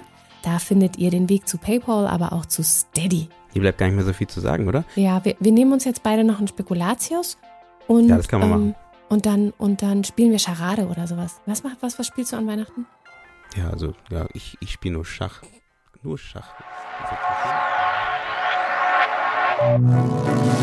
Ich will gerne noch mal ein Thema aufgreifen, weil das ja der Indie-Film-Podcast ist. Ähm, Habe ich irgendwie im Vorfeld auf dem Weg hier drüber nachgedacht, ähm, dass ich ja ziemlich konkret eine äh, Indie im Sinne von unabhängige Filmemacherin bin. Also ich bin nirgends angestellt und äh, nicht Teil irgendwie eines größeren Studios oder so. Und ähm, genau, schließe gerade wirklich in, in den letzten Atemzügen ähm, des äh, ja, Finanzabschlusses meines letzten Projekts und ähm, habe das eben auch selber produziert und ja, stelle halt immer wieder fest, dass es irgendwie schön und hübsch und ähm, romantisch ist, dass einem so viele Leute äh, helfen bei einem Projekt und ähm, wie ja schon bereits erwähnt, Kurzfilm ist chronisch unterfinanziert, ähm, man hat meistens äh, nicht nur zu wenig Geld, sondern viel zu wenig Geld, ähm, aber äh, es kommen ja trotzdem Filme zustande, weil Leute aus, aus Sympathie oder äh, aus welchen Gründen auch immer oder weil sie an das Projekt glauben oder so trotzdem mitmachen ähm, und sich dann eben irgendwie anders in der Zeit noch zusätzlich finanzieren. Und so hält man ja aber irgendwie auch so ein System am Laufen. Ne? Weil die Filmförderung denkt sich, naja, läuft doch und die machen das doch und ist doch schön. Keiner geht auf die Straße. Keiner geht auf die Straße, Keiner ne? alle machen, genau, alle machen brav irgendwie da ihr, ihr Ding und leben halt vielleicht äh, entweder genau, leben entweder prekär oder ähm, haben einfach 60 Stunden Wochen, weil sie nebenbei Jobs machen oder sind halt einfach aus reichen Familien. Muss man ja auch mal ganz ehrlich sagen. Ähm, das ist natürlich auch schon mal irgendwie so ein bisschen beschränkt, wer an diesem ganzen Kurzfilm-Game teilnimmt und wer nicht.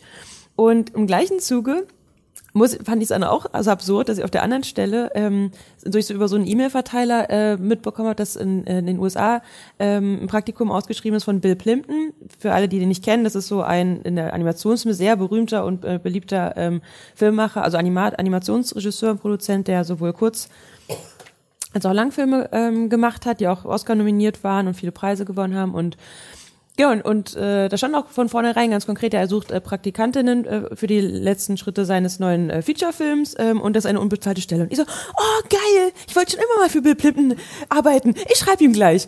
Und dann habe ich wirklich so gemerkt, wow, ich bin gerade wirklich dabei und ich habe einen Masterabschluss in Animation. Ich bin wirklich gerade dabei, mich total aufgeregt, auf eine unbezahlte Stelle von einem, und muss man auch noch sagen, eines, eines äh, äh, weißen heterosexuellen Manns irgendwie zu bewerben und an seinem Film unbezahlt teilzunehmen, wo ich auch andere Jobs habe nebenbei und halte das für eine großartige Idee und hoffe, er nimmt mich.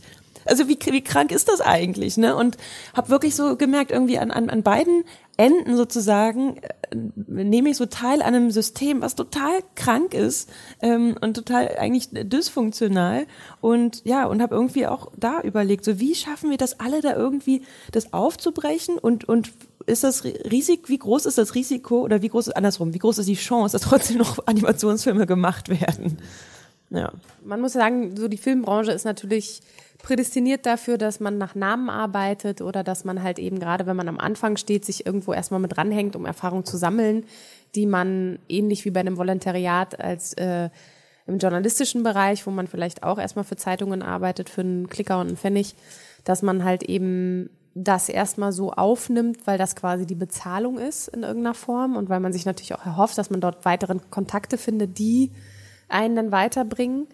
Aber ich glaube, es ist auch sehr zugespitzt auf bestimmte Branchen. Also, dass es auch Branchen gibt, gerade wenn ich irgendwie eher so an handwerkliche Berufe denke, äh, da wird dir keiner für umsonst mal irgendwie so einen Tisch bauen oder äh, Na, das ist ja die Toilette installieren Kreativbranche so. auch so ein bisschen. Ne? Die, und ich gebe dir schon recht, es ist, glaube ich, auch so ein Irrglaube, dass man immer das Thema, weil, wenn Kreativität draufsteht, dann ist es sofort, dann ist es auch okay, wenn die Leute nicht richtig bezahlt werden. Dann ist es auch Das ist ja auch okay. nur weil- Kreativität, kann man ja Macht denen ja auch anfassen, Spaß. Ne? Genau, es macht ja auch Spaß, es ist ein Ja, Herzblutprojekt. Prestige, ist du ja auch, gewinnst Prestige damit. Ja, genau. Hey. Ne, und da wo, das, wo ich dann immer auch, wo ich dann auch denke, immer auch, das ist halt auch, auch den Leuten gegenüber, erst recht beim Film, äh, sehr unfair, äh, die eben nicht von diesem Prestige leben können, weil einfach, äh, es kann, kann sowieso keiner davon leben, aber der Punkt ist halt einfach, dass, klar, äh, der Regisseur, die Regisseurin hat vielleicht mehr Prestige oder raus als äh, die, der zweite Kameraassistent, ne, wo man dann trotzdem manchmal die Person abspeist mit der Aussage, ja, aber es ist ja diese Person, äh, die die Regie macht und diese Person, die die Kamera macht.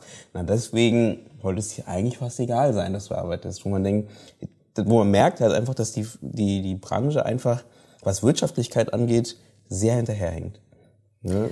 Naja, lustigerweise eben eigentlich nicht, weil auf der einen Seite ist sie mega wirtschaftlich, also weil sie ja wirklich krass in dieser Wirtschaftlichkeit denkt, also welchen Stoff können wir für welches Publikum Aber auch nur äh, ein umsetzen. Bereich. Genau. Also die Indie-Filmszene ja nicht. Nee, genau. Unbedingt. Und aber gleichzeitig halt an die Wirtschaftlichkeit, also schon krass ähm, kapitalistisches und sehr hierarchisches, verkrustetes System.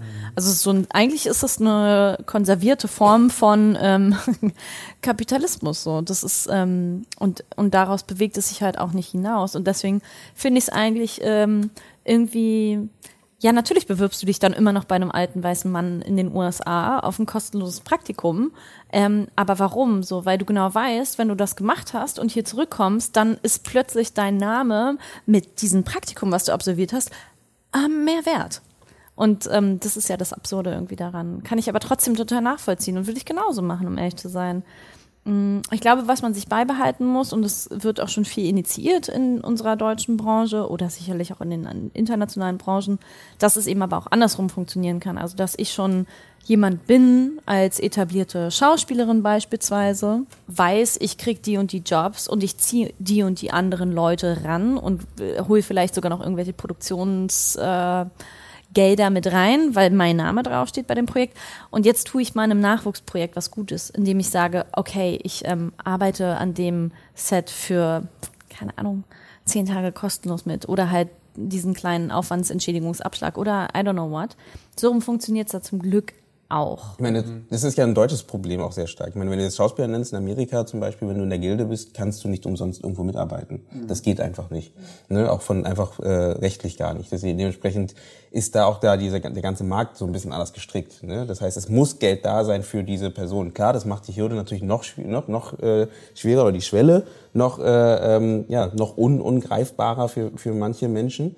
Aber dadurch ist es natürlich schon für die Menschen, die da drin arbeiten, wirtschaftlicher, ne? weil du halt einfach immer auf jeden Fall was verdienst dabei, in der, Re in der Regel. Das stimmt natürlich auch nicht hundertprozentig. Das geht aber tatsächlich in so eine Richtung der Beantwortung der Frage, würde ich sagen, weil ich finde tatsächlich äh, an, an Organisation fehlt es uns in so vielen Bereichen in Deutschland. Ich meine, es gibt ja schon viele ähm, Berufs- und Branchenverbände, ähm, aber uns fehlt noch so ein bisschen, finde ich, der Biss irgendwie, äh, genau sowas wie, wie ähm, Tarifvereinbarungen oder eben äh, ja so Gilden und so weiter, was halt in den USA alles gibt. Oder in bestimmten, also meine, für, für, für Kamerafrauen und Männer gibt es das ja auch. Wir haben das in der Animation einfach noch nicht und in den meisten, Schauspiel glaube ich auch nicht. Ähm, weil genau, einerseits mag das vielleicht so ein bisschen eine, eine Schwelle erhöhen, in Sachen reinzukommen, aber andererseits, ich meine, die Schwelle ist ja auf der, äh, auf der Umkehrseite, was ich vorhin schon meinte. Ich muss es mir einfach äh, Zeit, Energie und vor allem finanziell leisten können, kostenlos ein Praktikum zu machen. Es sind ja auch nicht selten irgendwie 20 bis 40 Stunden Praktika, wo du so denkst, ey, wer kann denn das machen? Wie leben die denn? Wovon leben die? Wie geht das, ne? Und das ist ja dann auf der anderen, das ist ja genauso ein Gatekeeper. Das ist ja, da werden ja genau Leute ausgeschlossen. Und insofern finde ich das eigentlich fast das Fairere, weil das ja eigentlich die, die Produzentinnen in die Mangel nimmt. Und die müssen halt eher da einfach dafür sorgen, dass, dass wenn da jeder, der da arbeitet, irgendwie vergütet wird. Wenn es eine Aufwandsentschädigung ist, ne?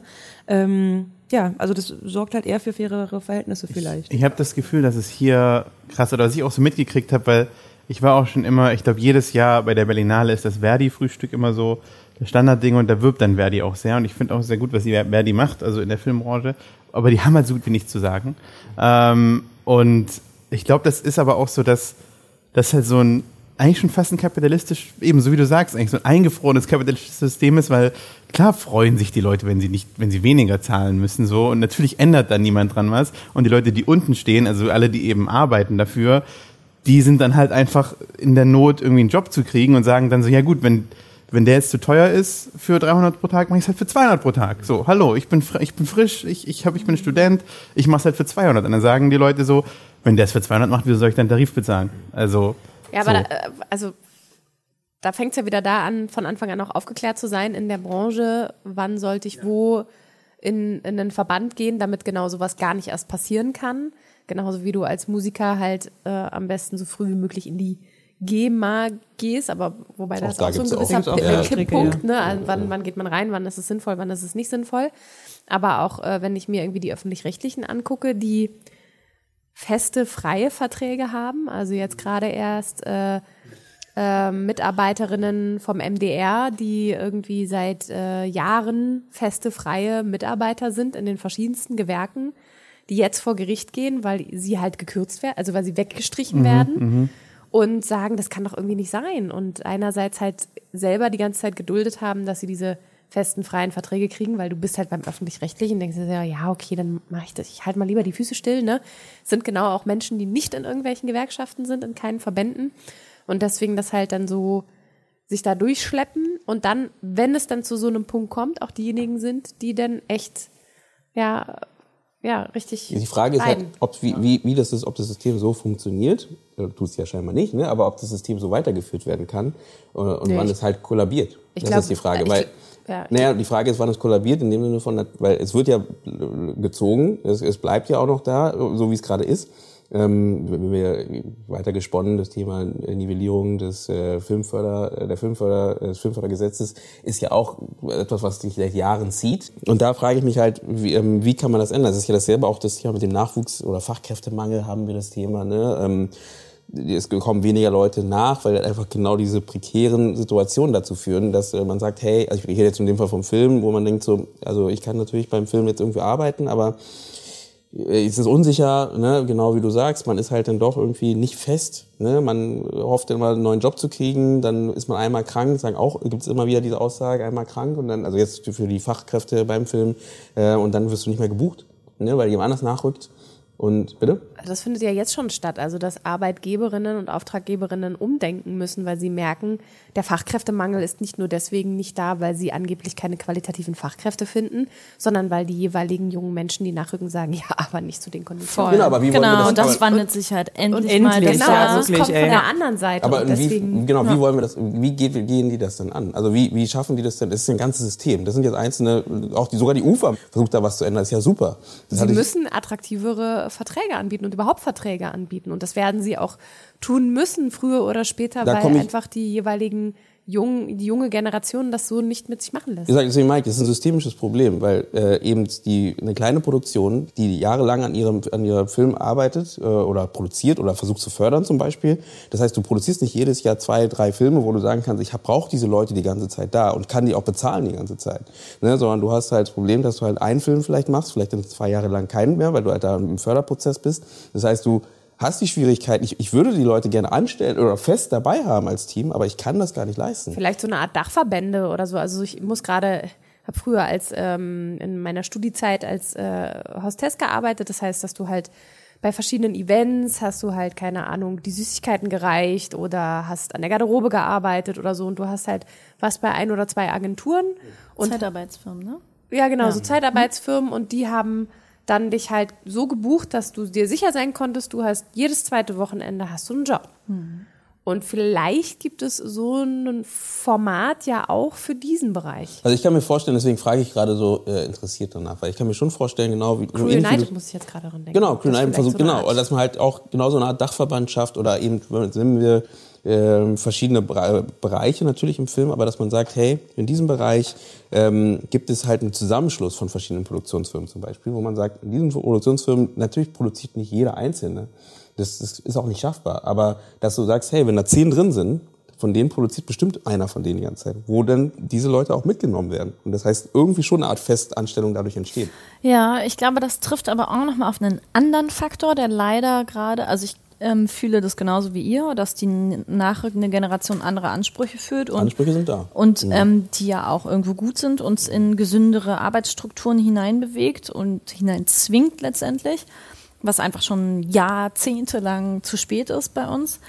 Ähm, aber gleichzeitig, glaube ich, gibt es noch so eine Sache, so ein Baustein, der das so ein bisschen mm, ja, verkompliziert ist. Nochmal, dass diejenigen, also wenn wir jetzt im Produktionsbereich bleiben, ja, an dem Beispiel, dann haben wir die ganzen ProduktionsabsolventInnen, die in Firmen eintreten möchten, die halt eben, ne, auch so, es gibt dann so die Münchner üblicherweise, die gründen ihre eigenen Firmen, aber alle anderen Absolventinnen in Deutschland ähm, suchen sich halt ja schon üblicherweise irgendwo eine Firma, wo sie dann angestellt werden und ähm, meistens als Junior Producer einsteigen. Da wird aber seitens der Branche beklagt wiederum, krass man, die Leute, die nachrücken, sind alle super gut und wir wollen die unbedingt bei uns haben. Die wollen aber kreativ arbeiten. Die wollen Creative Producer sein. Die wollen nicht das Handwerk machen. Die wollen nicht am Set stehen. Die wollen nicht Herstellungsleitung, Aufnahmeleitung und so weiter machen. Die wollen kreativ mitarbeiten. Und das ist auch nochmal so eine Komplexität, die das ganze System so hm, stagnieren lässt, glaube ich, weil ähm, die Erwartungshaltungen andere sind. Also die Branche, die eigentlich quasi die Fachkräfte nachrückend haben braucht, was wieder für den Fachkräftemangel spricht, und gleichzeitig die Nachwuchsriege, äh, die sagt so, hey, wir sind da, wir sind, ne, wir sind, wir können mehr als ihr wollt, äh, als ihr denkt.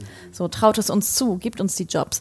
Die Jobs sind aber nicht da. Also Ich habe echt immer wieder das Gefühl, es kommt auf dieses Dilemma zurück, Geld oder Liebe. Entweder es ist ein total geiles Projekt, beziehungsweise genau die, die Sache oder die Tätigkeit, die du machen willst, ähm, genau die Thematik oder genau äh, das Produktionsumfeld, äh, wie auch immer, dann ist es meistens was, wo, wo es kein Geld für gibt.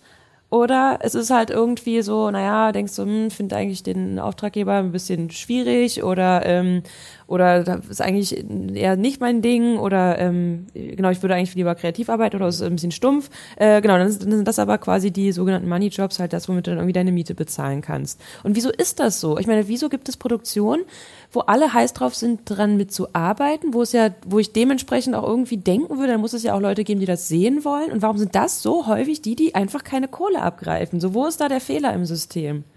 Ich glaube einfach, dass, das haben wir ja vorhin schon gesagt, oder zumindest von meiner Erfahrung aus dem Fernsehen ist, dass die, das Fernsehen ist schon immer sehr vorsichtig gewesen und sehr, wir, wir machen das, was funktioniert. Wir, wir, wir haben unsere Sachen, die funktionieren und die ziehen wir jetzt einfach durch bis zum Ende der Zeit. Das haben wir schon immer Und- so gemacht. Ja, genau. Genau. Und das hat schon immer funktioniert. Genau, und ich glaube, das ist halt so die Sache, dass wenn dann was Kreatives rumkommt, dann ist es so, ja gut, wir geben euch jetzt mal ein bisschen weniger Geld als allen anderen. Wir machen hier den Rosamunde Pilcher Film, der ist richtig teuer und ihr kriegt so, ja, ein bisschen was, ihr könnt ein bisschen rumprobieren, versucht euch mal aus, vielleicht wird's ja Und cool. dann, und dann senden, versenden wir es um Genau. 2.35 Und dann, Uhr. genau, senden wir es um 23 Uhr und dann denken wir uns so, ja, hat ja nicht funktioniert, sorry. Ja, äh, hey, das Warum ist ganz wohl? übliche wirtschaftliche Ja. Risikomanagement. So. Es ist ganz klar Minimierung von Risiko.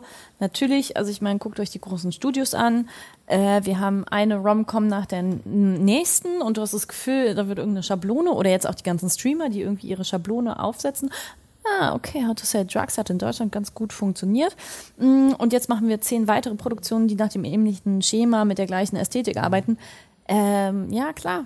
Also das ist ja genau wie bei den Sendern. Also das System hat sich an sich ja überhaupt nicht verändert. Es ist exakt das gleiche, die gleiche Herangehensweise, weil einfach ähm, mit keinem Risiko agiert wird. Ich, also ich glaube, mein Punkt, also jetzt ist es ein bisschen gesprungen von der Hauptfrage, aber ähm, ich, ich glaube, mein Punkt in dem Sinne wäre halt, dass am Ende ähm, produzieren wir dann, das ist, glaube ich, ein großes Problem, weil das Risiko, das Thema, ich meine, das hast du in, über in jeder Filmbranche, egal ob es jetzt in Deutschland ist, in Amerika, es ist ja immer, du merkst ja, Amerika hat genau dasselbe Problem, ne, die ganzen Superheldenfilme etc. pp. Aber bei uns ist, glaube ich, das große Problem, dass wir an unserem Zielpublikum vorbei produzieren. Ich glaube, das ist so, wenn man, wenn man das Thema aufgreift, eben eine Schwierigkeit, die wir haben, wo wir schon mehr eben da hinschauen sollten, auf das Zielpublikum, was eben die Menschen sind, die den Film schauen sollen halt. Und das Und sich nicht auf den größten gemeinsamen Nenner zu einigen. Also nicht auf das größte gemeinsame Zielpublikum. was wäre das zum Beispiel, meinst du? Oder? Naja, RTL. Nee, du meinst ja so, meinst so. Kompromisse, so nach dem Genau, Motto, wenn man dass man es so allen so krasse- ein bisschen recht macht. Genau, also dass man so krasse Kompromissfilme produziert, die dann möglichst breit die Masse ansprechen sollen. Weil wenn wir zu spezifiziert und zu nisches, nischig sind, dann sprechen wir nur so eine Minderheit an. Wer guckt das denn? So, aber genau das merken wir ja, sind Filme, die so völlig durch die Decke gehen. Oder ja, also wo Risikomanagement, also kannst du in die Tonne kloppen. Das macht keinen Sinn in dem Moment. Ich meine, wir haben, ich hatte, wir hatten es ja in unserem Gespräch mit äh, Julia von Heinz, ne, wo die meinte auch mit Euphoria zum Beispiel. Ne? Euphoria ist eine Serie, die super angekommen ist bei den jungen Menschen. Ähm, und wir haben, sowas fehlt uns. Ne? Sowas fehlt uns einfach für eben auch etwas, was produziert ist für junge Menschen, die Lust haben, einfach auch Fernsehen zu gucken oder Kino zu gucken. Und die haben es aber auch super smart gemacht, weil, also ich bin eigentlich bei weitem kein Mensch, der sagt, ihr müsst von Anfang an eure Stoffe, die ihr in der Schublade habt, schon äh, das Vermarktungspotenzial irgendwie mitdenken. Aber also es gibt manchmal so Produktionen, wo ich denke, krass, Mann, wie schlau einfach. Die sind halt auf irgendwelche Mode, äh, Mode, Mode. Äh, Mode, Amaretto Modus äh, auf Modelabel zugegangen und haben sich überlegt, okay, so, wir machen eine Serie für ein junges Publikum. Das heißt, wir brauchen eine eigene Ästhetik. Wie können wir das erreichen? Aha, okay, nehmen wir doch einfach mal das Maskenbild und schaffen einen äh, komplett eigenen Look, wie sich die Leute in dieser Serie schminken und setzen das als Status quo, was halt so die Gesellschaft macht oder halt junge Menschen zumindest.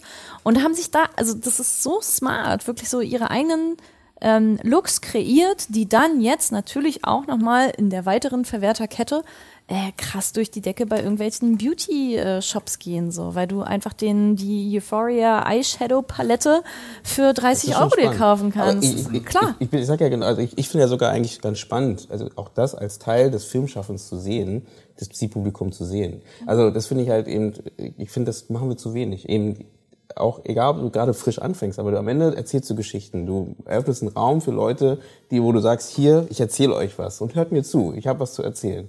Und dann zu sagen, mir ist es egal, wer das schaut, finde ich immer schwierig, diese Aussage. Ich finde halt irgendwie, es ist genau das, was wichtig ist, weil diese Leute sollen ja deinen Film gucken, sollen ja da reingehen. Und mir- es geht nicht darum, es gibt das eine, ich glaube, da sind wir immer sehr feucht, das Thema eben, wenn es um Marketing geht, ne, das ist die eine Sache, ne, oder eben das Thema eben kreativ arbeiten und beißt sich das nicht, wenn ich dann irgendwie, es ist, kommt ja dann immer wieder die Aussage, ne, es waren viele Leute im, im Film, dann ist sofort so die Frage, na, das ist ja dann schon so ein Mainstream-Film, ne, das ist, kann ja eigentlich kein guter Film sein, weil es eigentlich ein Mainstream-Film ist, ne, und das finde ich schwierig, weil ich finde halt eben, ist doch super, wenn die halt irgendwie genau wie du gerade sagst, sich da Gedanken gemacht haben, wer geht danach rein in diesen Film wahrscheinlich, ähm, und wie, wie erreichen wir die am besten? Was sind so Sachen, die diese Menschen, ich meine, Druck macht das auch super. Ich wollte gerade sagen, das wollte ich die ganze Zeit, wollte ich die ganze Ja. Zeit einbringen. Das ist zwar Fan. nicht, nicht Kino und nicht ähm, Fernsehen, aber war ja immerhin von den öffentlich-rechtlichen quasi als ähm, als als äh, Spartenprogramm finanziert. Und die, fand ich genau, genau das erfüllt, was du jetzt die ganze Zeit äh, beschrieben hast, was du dir wünschen würdest. Das ist genau, war ein Kontakt mit der Zielgruppe. Gleichzeitig, also ich habe das äh, dieses und vor zwei Jahren total weggesuchtet, obwohl ich eigentlich 15 Jahre zu alt für die Zielgruppe bin. ich auch, ich auch. Und ich äh, auch. genau, und hier, also ich meine, sicherlich war auch da irgendwie nicht alles perfekt in den Produktionsabläufen, aber ich meine, die haben immerhin genau das äh, gemacht. Die haben sich was getraut, es war was Neues, die haben ihre Zielgruppe einbezogen. War natürlich auch, ne, weil haben halt gesehen, dass in Skandinavien gut funktioniert, aber ja, why not? Meine Güte, niemand hat die norwegische Originalserie geguckt, würde ich mal sagen. Die schon. Die schon, ja. Und es ist, und genau, haben es total, ja, und es war total geil. Also es hat auch echt gut funktioniert. Wir haben doch so Cross-Media-mäßig das gemacht mit diesen ganzen ähm, Live, äh, Social-Media, Instagram-Kanälen von den Figuren und so weiter. Das ist doch total cool gelaufen. Also ich glaube, dass man da auch wirklich öfter verschränkt denken muss in den verschiedenen Medienformaten, die wir haben. Also überlegt euch doch mal, also jetzt gerade Jan-Georg Schütte hatten wir ja auch bei der Televisionale zu Gast, der, der seine Impro-Serie Das Begräbnis rausgebracht hat, wo er wirklich mit einer Masse an SchauspielerInnen, die halt eine Biografie bekommen haben, auf einem riesigen Hof gedreht hat, mit äh, weiß ich nicht wie vielen Kameras, 56 oder so und äh, alle haben natürlich so ihr dreckiges kleines Geheimnis und gleichzeitig aber natürlich auch irgendwie eine Motivation und Liebe und so. Und ähm, diese Liveness, was das Theater in dem Falle, nämlich die Improvisation hergibt, das gibt dir kein fünfmal durchdachtes Drehbuch. Das ist einfach anders. Das ist eine andere Qualität. Es hat beides seine Berechtigung und beides seine Qualität. Beides ist anders. Wieso denken wir nicht öfter crossmedial? Nicht nur Social Media, Internet, sondern auch wirklich ähm, alte Künste mit reinnehmen. Was mit dem Theater? Wie wäre es, wenn wir auf einmal äh, wirklich ein Setting haben? Wir wissen, es gibt nächstes Jahr Staffel 2 von Das Begräbnis auf dem Hof XY und auf einmal äh, die Komparserie sind wirklich Zuschauerinnen, die sich ein Ticket kaufen und den ganzen Tag auf diesem Hof mit unterwegs sind. Oder, oder wie groß auch diese ganze äh, Gaming-Community ist. Also ich denke da auch gerade an diese ganzen Pen-and-Paper-Geschichten oder es gibt ja auch, also es gibt ja so riesige wirklich Welten und Gruppen, die da ihre krassen Welten aufbauen auf einem liegen gebliebenen alten Schiff, was da erstmal drei Monate ausgebaut wird und dann findet da halt irgendeine geile Story statt oder so. Das sind dann auch häufig Orte, die sagen, da kann, kann keine Kamera sein, so, ne? Das ist für viele da auch irgendwie ein totales No-Go in den Bereichen. Aber vielleicht kann man sowas, diese Welt für sich ja trotzdem nutzen, um irgendwie was, also so eine Schnittstelle zu schaffen. Einfach dieses soziale, ja, dieses soziale Erlebnis da wieder hervorzuheben. Ich finde es sowieso so krass, dass wenn du Pen and Paper sagst, es gibt so viel Shows in Amerika, die schon dieses Pen and Paper auch wirklich gut umgesetzt haben. Jetzt zuletzt Vox Machina. Davor gab es schon eine von Dan Harmon, wo sie dann auch im Nachhinein, also das ist ja eigentlich immer das Gleiche, dass sie die so, so Sessions machen und dann wird das halt animiert. Also wird das drüber animiert, das, was sie, worüber sie reden. Und dass das in Deutschland noch gar nicht stattfindet, finde ich irgendwie so krass. Also das, das ist ja, also gut, Animation ist immer teuer, aber so generell so dieses Pen and Paper Ding einzufangen, das ist nicht wirklich teuer. So, das ist halt eben eine Session, mehr oder weniger Das ist Film. noch gar nicht so verbreitet. Ja, und das gibt's einfach irgendwie, also, also ich glaube, die einzigen, die es machen, sind Rocket Beans wirklich, die haben das sehr lange gemacht. Die machen es ja groß auch. Ähm, genau, die machen das auch relativ groß, aber sonst In halt welcher auch, Form, dass sie darüber Ja, sprechen? genau, oder erklär doch vielleicht nochmal allgemein, wie das funktioniert. Na, Ja. ähm, äh, Pen and Paper ist ja, du sitzt am Tisch, einer ist der Spieleleiter, einer hat sich sozusagen diese gesamte, also das spielt meistens in irgendeiner Welt, die es schon gibt, zum Beispiel Dungeons and Dragons ist so das typische Pen and Paper und äh, er hat sich halt eine Kampagne ausgedacht oder macht eine, die schon vorgeschrieben ist, die so ein bisschen einen roten Faden hat, aber im Endeffekt kann jeder machen, was er will. Also jeder macht sich einen Charakter und jeder kann in jedem Moment eigentlich sagen, so gut, nee, ich, da ist jetzt zwar irgendwie der Bauernsohn, dem er helfen soll, ich schlag dem den Kopf ab, so. Und dann sagt der Spielleiter, okay, dann würfel doch einfach mal auf deinen, äh, auf deinen Axthieb oder sowas. Ähm, und das ist halt, also das ist so eine ganz andere Art, ist eigentlich so ein bisschen Impro. Eigentlich ist es Impro, die ein bisschen geführt ist. Du hast so einen eigenen Charakter, du hast einen Spieleleiter, der dir zum Teil dann auch dich ein bisschen leiten kann, sagen kann spielen das so. über Jahre häufig Genau. in ihren Gruppen. Das ist, glaube ich, das krass Emotionale. Ja, genau.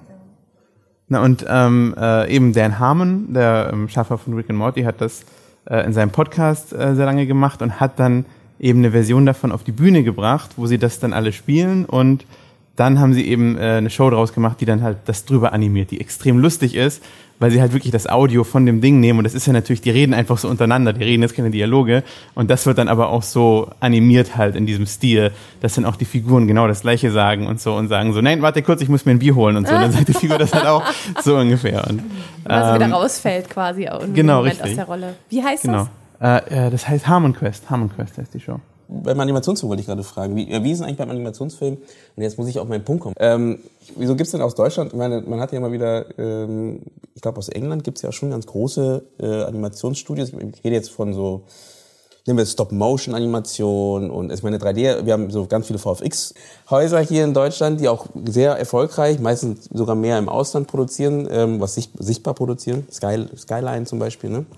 Ähm, Scanline, sorry, Scanline. Äh, die machen die ganzen Wasser, Wasseranimationen etc.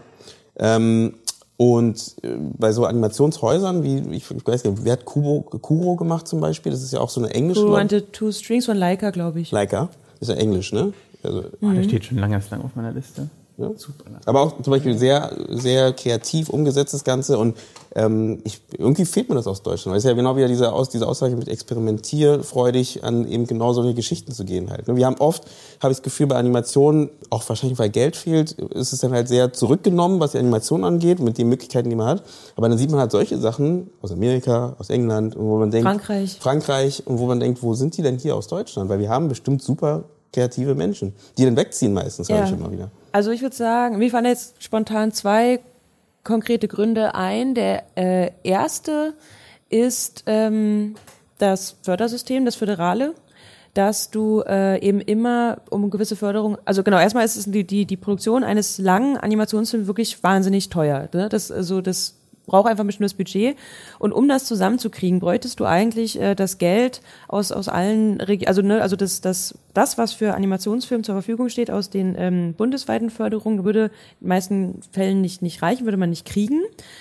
Außer, es gibt eine Ausnahme und darauf ist dann mein zweiter Punkt, äh, weswegen man eigentlich aus allen Bundesländern quasi die Förderung äh, irgendwie abrufen müsste, was wiederum natürlich einfach ein produktionstechnischer Albtraum ist.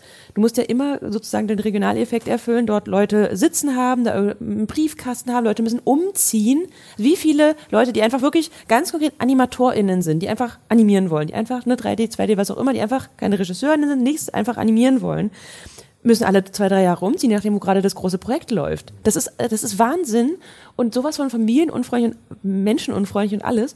Ähm, genau, das ist ein großes Problem. Du kriegst das Geld einfach nicht, sondern musst immer, du bist immer auf Koproduktion mit Belgien, Frankreich, England und so weiter angewiesen.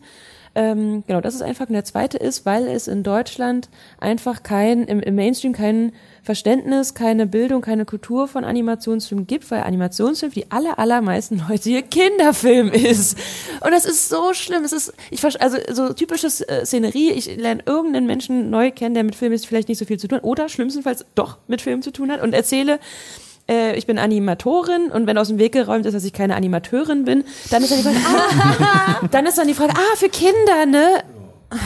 Genau, seufzt. Und dann fragst du dich so, okay, hätte ich jetzt gesagt, ich bin Fotografin, hätten sie mich das dann auch gefragt? Mm. So, weißt du, so, nein, hätten sie nicht, weil, warum auch? Es ist einfach ein Medium. So, ich kann alles damit erzählen. So, jede Geschichte, was auch immer, es ist scheißegal. Es hat, es gibt keinen Grund, warum man das aus, ein- und ausschließlich mit Kinderfilmen in Verbindung bringt. Aber Kinderfilme, und da schließt sich nämlich dieser, dieser Kreis, dieser Teufelskreis, sind die einzigen, die dick und fett finanziert werden.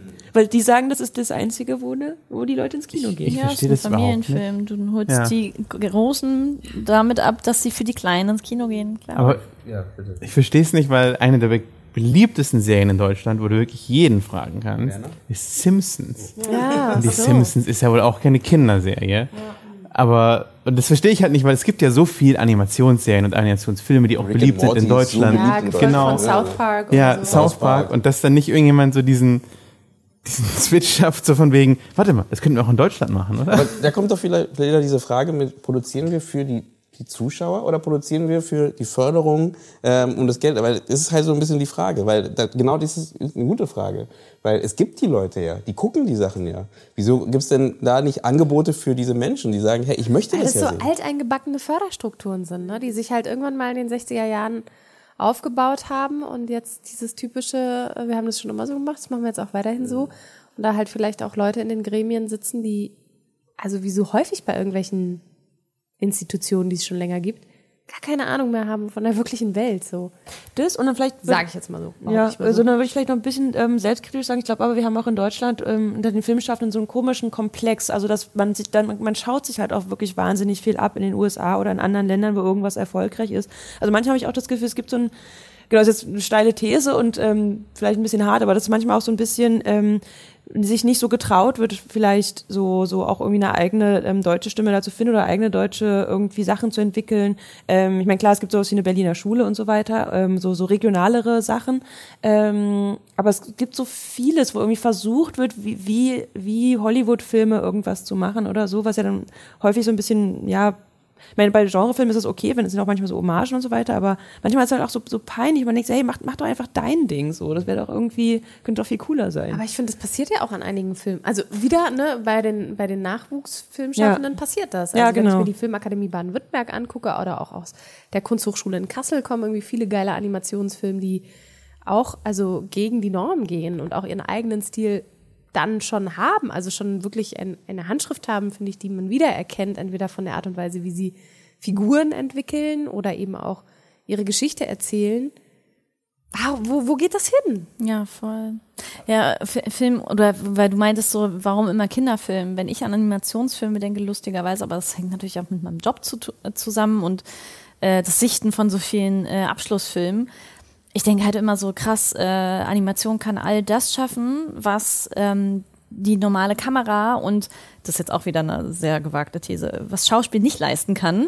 Ähm, nämlich ganz oft, also was mir auffällt, sind ganz oft äh, Flucht, Traumata, Verarbeitung. Also eher eigentlich so die düsteren Sachen, Themen, die man sich kaum traut, irgendwie ins Reale umzusetzen und die natürlich durch eine Animation auf eine andere Metaebene transportiert werden können und die dir ähm, im Publikum. Auch, ne? Also Ja, die genau. Also die- um das Absolut, genau. Ja. Und das, das ist so zum Beispiel bei mir immer sofort im Kopf, dass ich so, weiß ich, vor zwei Jahren Jalal Magoo mit ähm, Have a Nice Dog, absolut krasse ähm, Flucht-Warte-Geschichte ähm, aus Syrien, so total düster und zermürbend und eingängig einfach. Ich hätte auch gedacht, sowas wie Walls of Bashir oder so, dass es hilft, dass man Ja, halt sagt stimmt. so, ach, das ist äh, Animationsfilm kann, also auch in Deutschland eben, weil man ja doch dann das Thema Entertainment ist ja nochmal eine andere Geschichte, was ja auch kompliziert ist, aber das Thema, dass man sagt, ja, das ist sozialkritisch, es ist äh, irgendein Inhalt äh, drin und, und man sagt, es ist sehr erfolgreich, wieso produzieren wir das nicht auch? Ne? Und da frage ich mich genau das, also da fehlt dann irgendwie diese Verbindung und zu schauen mal, was da passiert. Und danach ärgert man sich wieder, ja, bei uns gehen die Leute nicht in die Kinos rein und in die Filme rein, ne? wo sich dann wieder das Ganze wieder beißt. Also Ich glaube, ähm, was du gesagt hast mit dem, mit dem Amerika-Komplex oder auch generell Ausland, das sollte ich schon auch vorhin sagen, ähm, äh, oder das kocht schon lange in mir, so ein bisschen dieses, ich glaube halt viele Leute, also gerade auch Fernsehen und Kino und überall, sagen sich halt auch, ja, so Superheldenfilm, lass die das doch mal machen, oder eben zum Beispiel die Simpsons, das ist doch eine coole Serie, lass die das mal machen.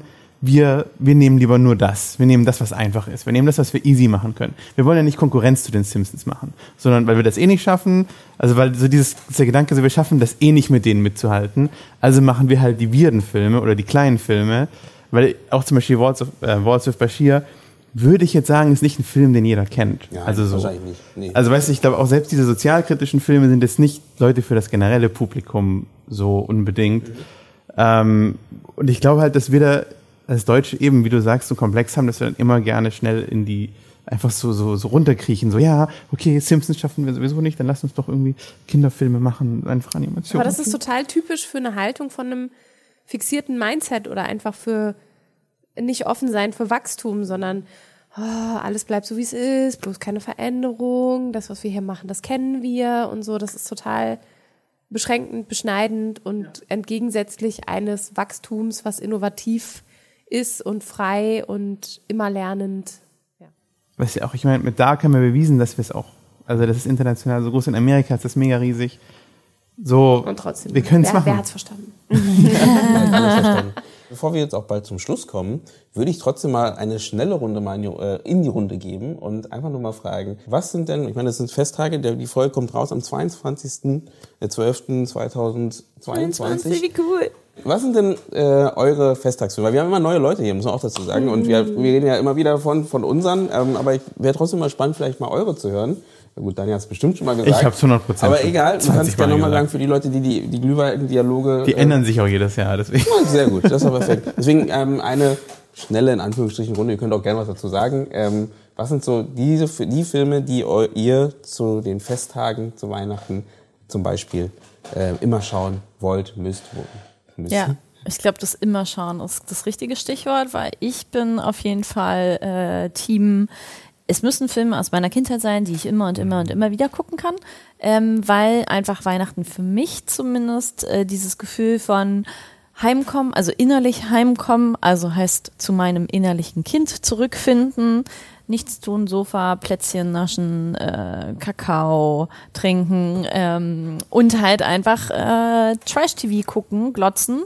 Und ähm, genau, das heißt für mich immer absolutes Pflichtprogramm ist ähm, Versprochen ist versprochen. Ähm, das ist einfach, ähm, sorry, kann man mir auch erzählen, was man will.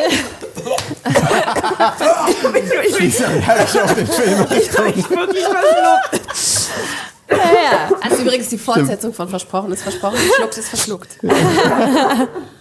Ja, No da, judgment. da kann man reagieren, wie man will. Aber es ist tatsächlich, ähm, ich finde es ein super guter Film. Der funktioniert einfach immer noch genauso, wie er fr früher funktioniert hat. Ja, was findest du toll daran? Ich, der Film ist einfach total gut geschrieben. So, du bist von Anfang bis Ende, bist du die ganze Zeit unter Spannung, fieberst total mit und denkst die ganze Zeit aber auch, also beide Perspektiven. Das Kind natürlich total erwartungsvoll, diese scheiß Actionfigur, die es unbedingt braucht, kann ich total mitgehen, weil ich will ja auch meine Weihnachtsgeschenke als Das ist Kind der Arnold nehmen. Schwarzenegger-Film. Ja, und genau, die Arnold Schwarzenegger-Figur bist du natürlich auch so, oh mein Gott, durch welche vielen Reifen er springt einfach, was er alles machen muss. Love it. Wir haben ja im Vorgespräch schon über den Film geredet. Ähm, und ich finde, Ja, deswegen Äh, bin ich auch Fan von dir. Ganze Bei uns entstehen Freundschaften.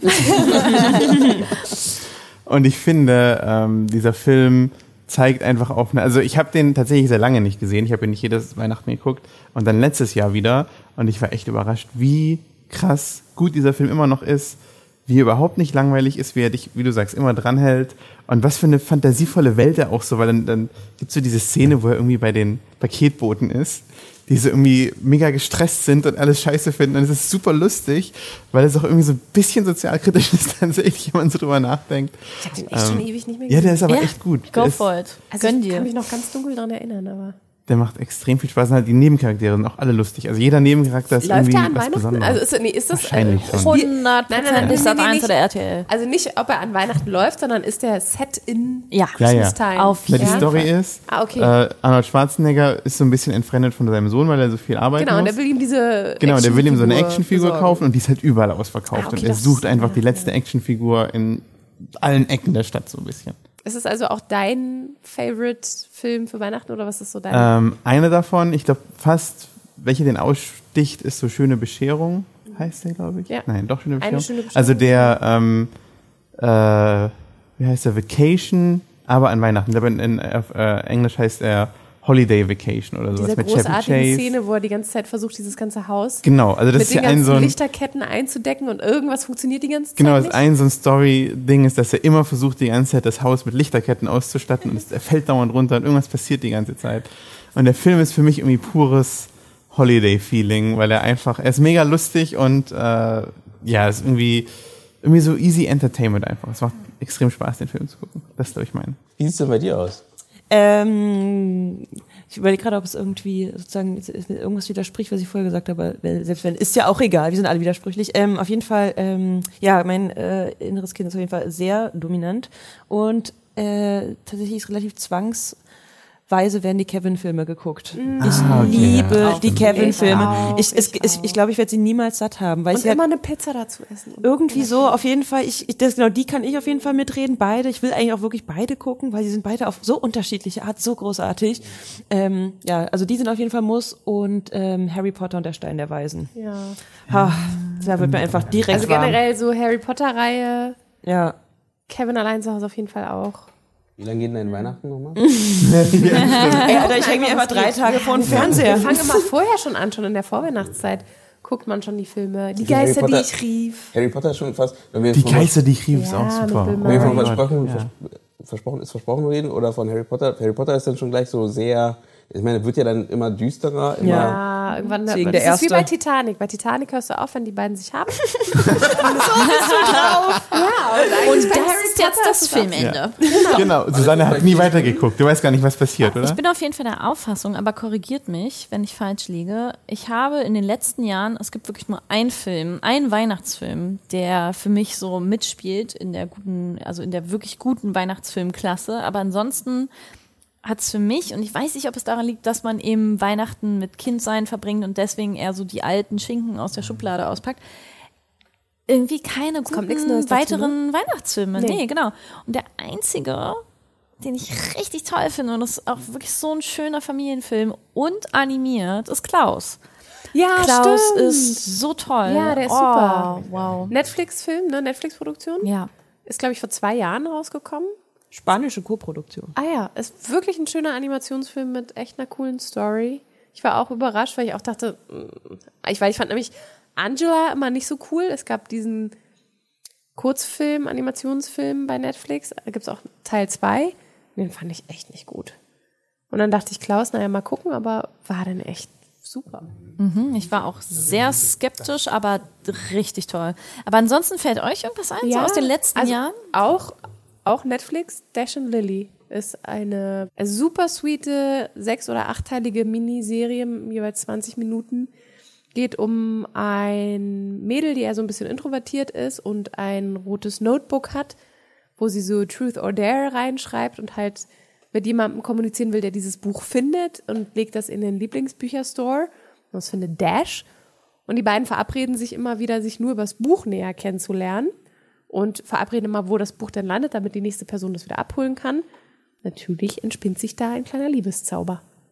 Auf einer sehr analogen Art und Weise. Klingt so wie E-Mail für dich. Oder Stimmt. Mit Tom Hanks. Ja, geht so Oder ein wie bisschen in die Haus Auch am ein See toller oder so. Ja. Hast du Klassik? Oder du hast es ja schon mal erzählt. Aber was, sind denn dein, was ist dein Klassik? Du hast es vorher in dem Vorgespräch den anderen nur angedeutet, aber du hast nicht gesagt, was es ist. Naja, ich meinte ja gerade schon, also äh, die, die Geister, die ich rief und Hast du schon äh, gesagt. Genau, und Kevin allein so. Allein zu Hause lieber als New York? Was? Nein, Team New York. Team New York einfach nur aufgrund dessen, weil die Szene im Hotel, Ja. er einfach das mit dem Videotape und dem Rekorder, also dieses Austricksen ist Aber das so macht er geil. schon im Und ersten. dann, aber Ja, guck mal, und dann kommt er so, genau. ja, aber dann diese, dieser Moment, wie er nochmal so durch die Tür guckt und dann so mitspricht, es ist doch geil. Also das ist für mich, ähm, ich mag das Setting da irgendwie lieber. Ich mag das Setting bei denen zu Hause viel lieber. Dieses geile Haus mit der ganzen Family und diesen Pizzen. Boah. Aber ich muss auch sagen, 90s New York hat auch irgendwas für mich. So, es ist so, das ist ja in die Geister, die ich rief, irgendwie auch so. Irgendwie so ganz viele Filme, an die ich mich gerne erinnere, spielen Aber in New die York. Geister, die ich rief, spielt nicht Donald Trump mit. Stimmt. Das ist der entscheidende Unterschied. Obwohl es um Gier geht. Komisch. Da war er wohl krank. Was ist es denn bei dir, Eugene? Ähnlich wie bei euch, also ähm, in dem Sinne von Kevin Allein zu Hause, finde ich immer, kann ich immer gucken. Das ist immer äh, lustig, auch wenn man mit dem, mit dem aktuellen Wissen denkt, ganz schön brutal, der Film. Ne? Der, der Junge ist schon ganz schön hart drauf, ne? sagen wir mal so. Nee, aber äh, zwei finde ich beide super. Sonst, wie gesagt, habe ich, hab ich schon mal gesagt, aber diese Monumentalschicken finde ich immer spannend. In dem Dings, also Yasun und die Argonauten. Ah, okay. Ne? Ähm, und also es ist, Sehr weihnachtliches Thema. ja, ich meine gar nicht, aber Sparta 300. Ja, genau. Lawrence, Lawrence von Arabien. Ähm, nee, aber so diese ganz alten. Saw, da- eins bis Ja, dann, sich, das sind so Filme, da nimmt ich man sich Zeit. Ne? Und das waren auch die Filme, die dann, weiß nicht, bei Kabel 1 liefen oder wo auch Stimmt, immer ja, damals.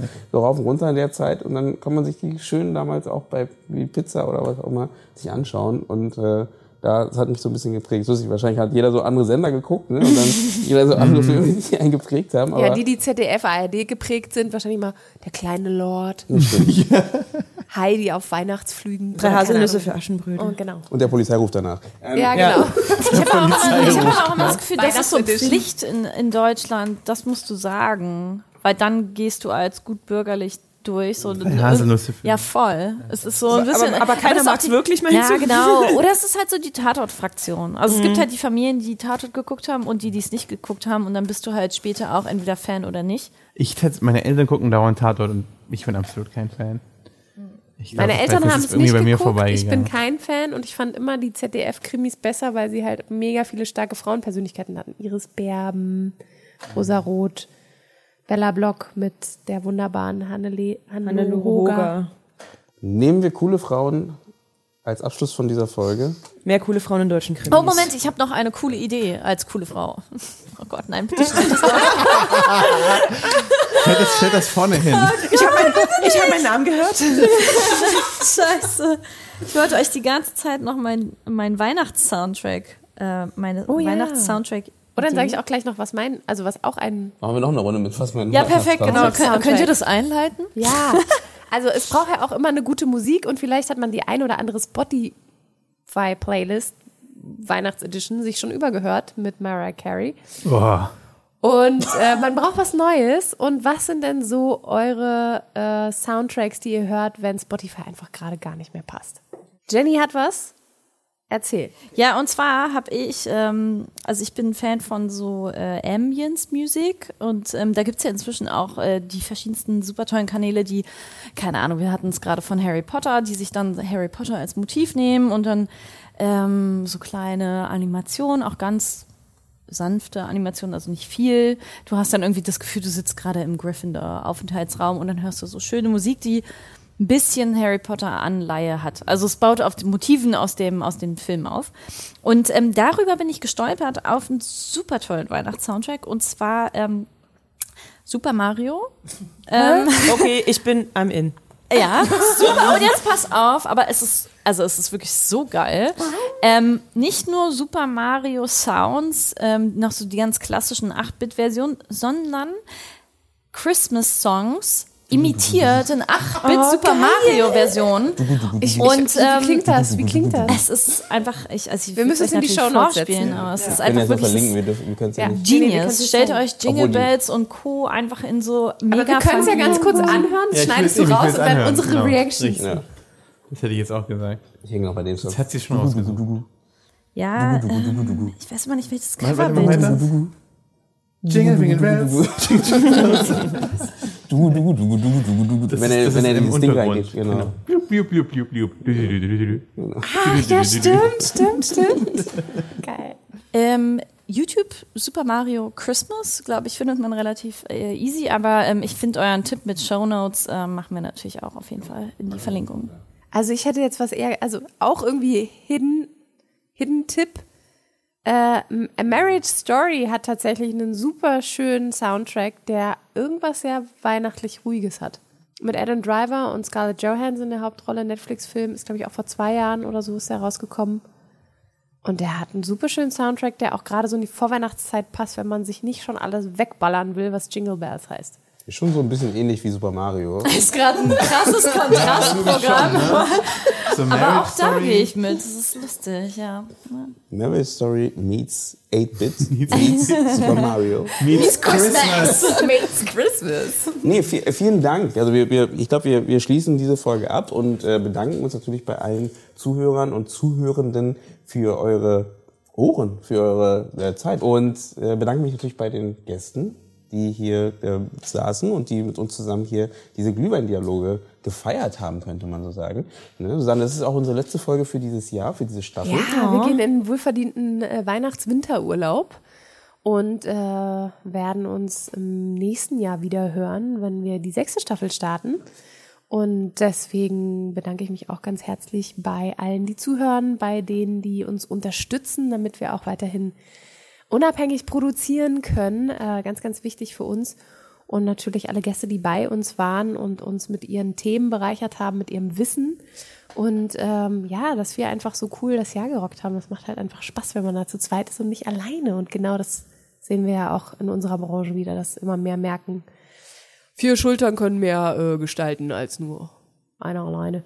Vier Schultern. Ja, Sind oder? zwei- Gestalt, Gestaltungsschultern. Warte, wie zählt man Schultern? Besser als eine auf jeden Fall. Also ich finde auch schon zwei echt hilfreich. Aber man hat doch eine linke und eine rechte Schulter, Aber oder? das ist trotzdem eine Schulter. Nein, das sind zwei Schultern. Natürlich zwei. Jeder Mensch nicht- hat zwei Du Schultern. sagst Ja, nicht, ich habe. Schmerzen in meiner Schulter. Wenn ja, aber es gibt die linke Seite und es gibt die rechte Seite, merke aber es ist doch eine Schulter. Nein, du hast auch zwei Schulterblätter. Zwei Schulter, linke Schulter, rechte Schulter. Ja, auf Ich merke, Fall. diese Definition äh, holt Kontroversen hoch. Genau, das werden wir in der nächsten Folge dann besprechen. Wenn es über, über das Mehr Schultern dann, im äh, einen Orthopäden ein. Genau. genau. Dann gehe ich damit mit und wir haben äh, vier Schultern ähm, und äh, beim Indie Film Talk Podcast und das ist super. Deswegen bedanke ich mich bei dir auch, Susanne, dass wir das gemeinsam rocken können und gemeinsam rocken. Und auch, was wir alles, wie du hast ja fast schon gesagt, was wir alles dieses Jahr schon erlebt haben, was wir gerne mitnehmen ins nächste Jahr. Und wir freuen uns alle, äh, wir freuen uns auf euch. Äh, Im März geht's weiter, im äh, März 2023 äh, mit der Staffel 6. Und wo findet man uns? Wie immer bei ähm, Spotify, Apple Podcasts und überall, wo es Podcasts gibt. Und natürlich bei Instagram, wo wir auch wahrscheinlich in der Zeit, wird irgendwas noch kommen, also gerne da uns, äh, also in der Pausezeit, ne, dass wir, wir sind immer noch da. Äh, Geht da gerne vorbei und nutzt auch die Möglichkeit, uns eine E-Mail zu schicken. Ähm, unter die E-Mail-Adresse comment at indiefilmtalk.de. Kommt gut über die Feiertage. Äh, lasst es euch gut gehen. Wieder mit hoffentlich äh, gesunder Familie um einen herum und Freunden, mit denen man feiern kann und eine gute Zeit hat und dann gehörig ins neue Jahr feiert und dann hören wir uns da wieder. Guten Tag. Nee, wie sage ich mal guten Tag, guten Abend, guten Nacht und bis zum nächsten Mal. Und tschüss. Ciao.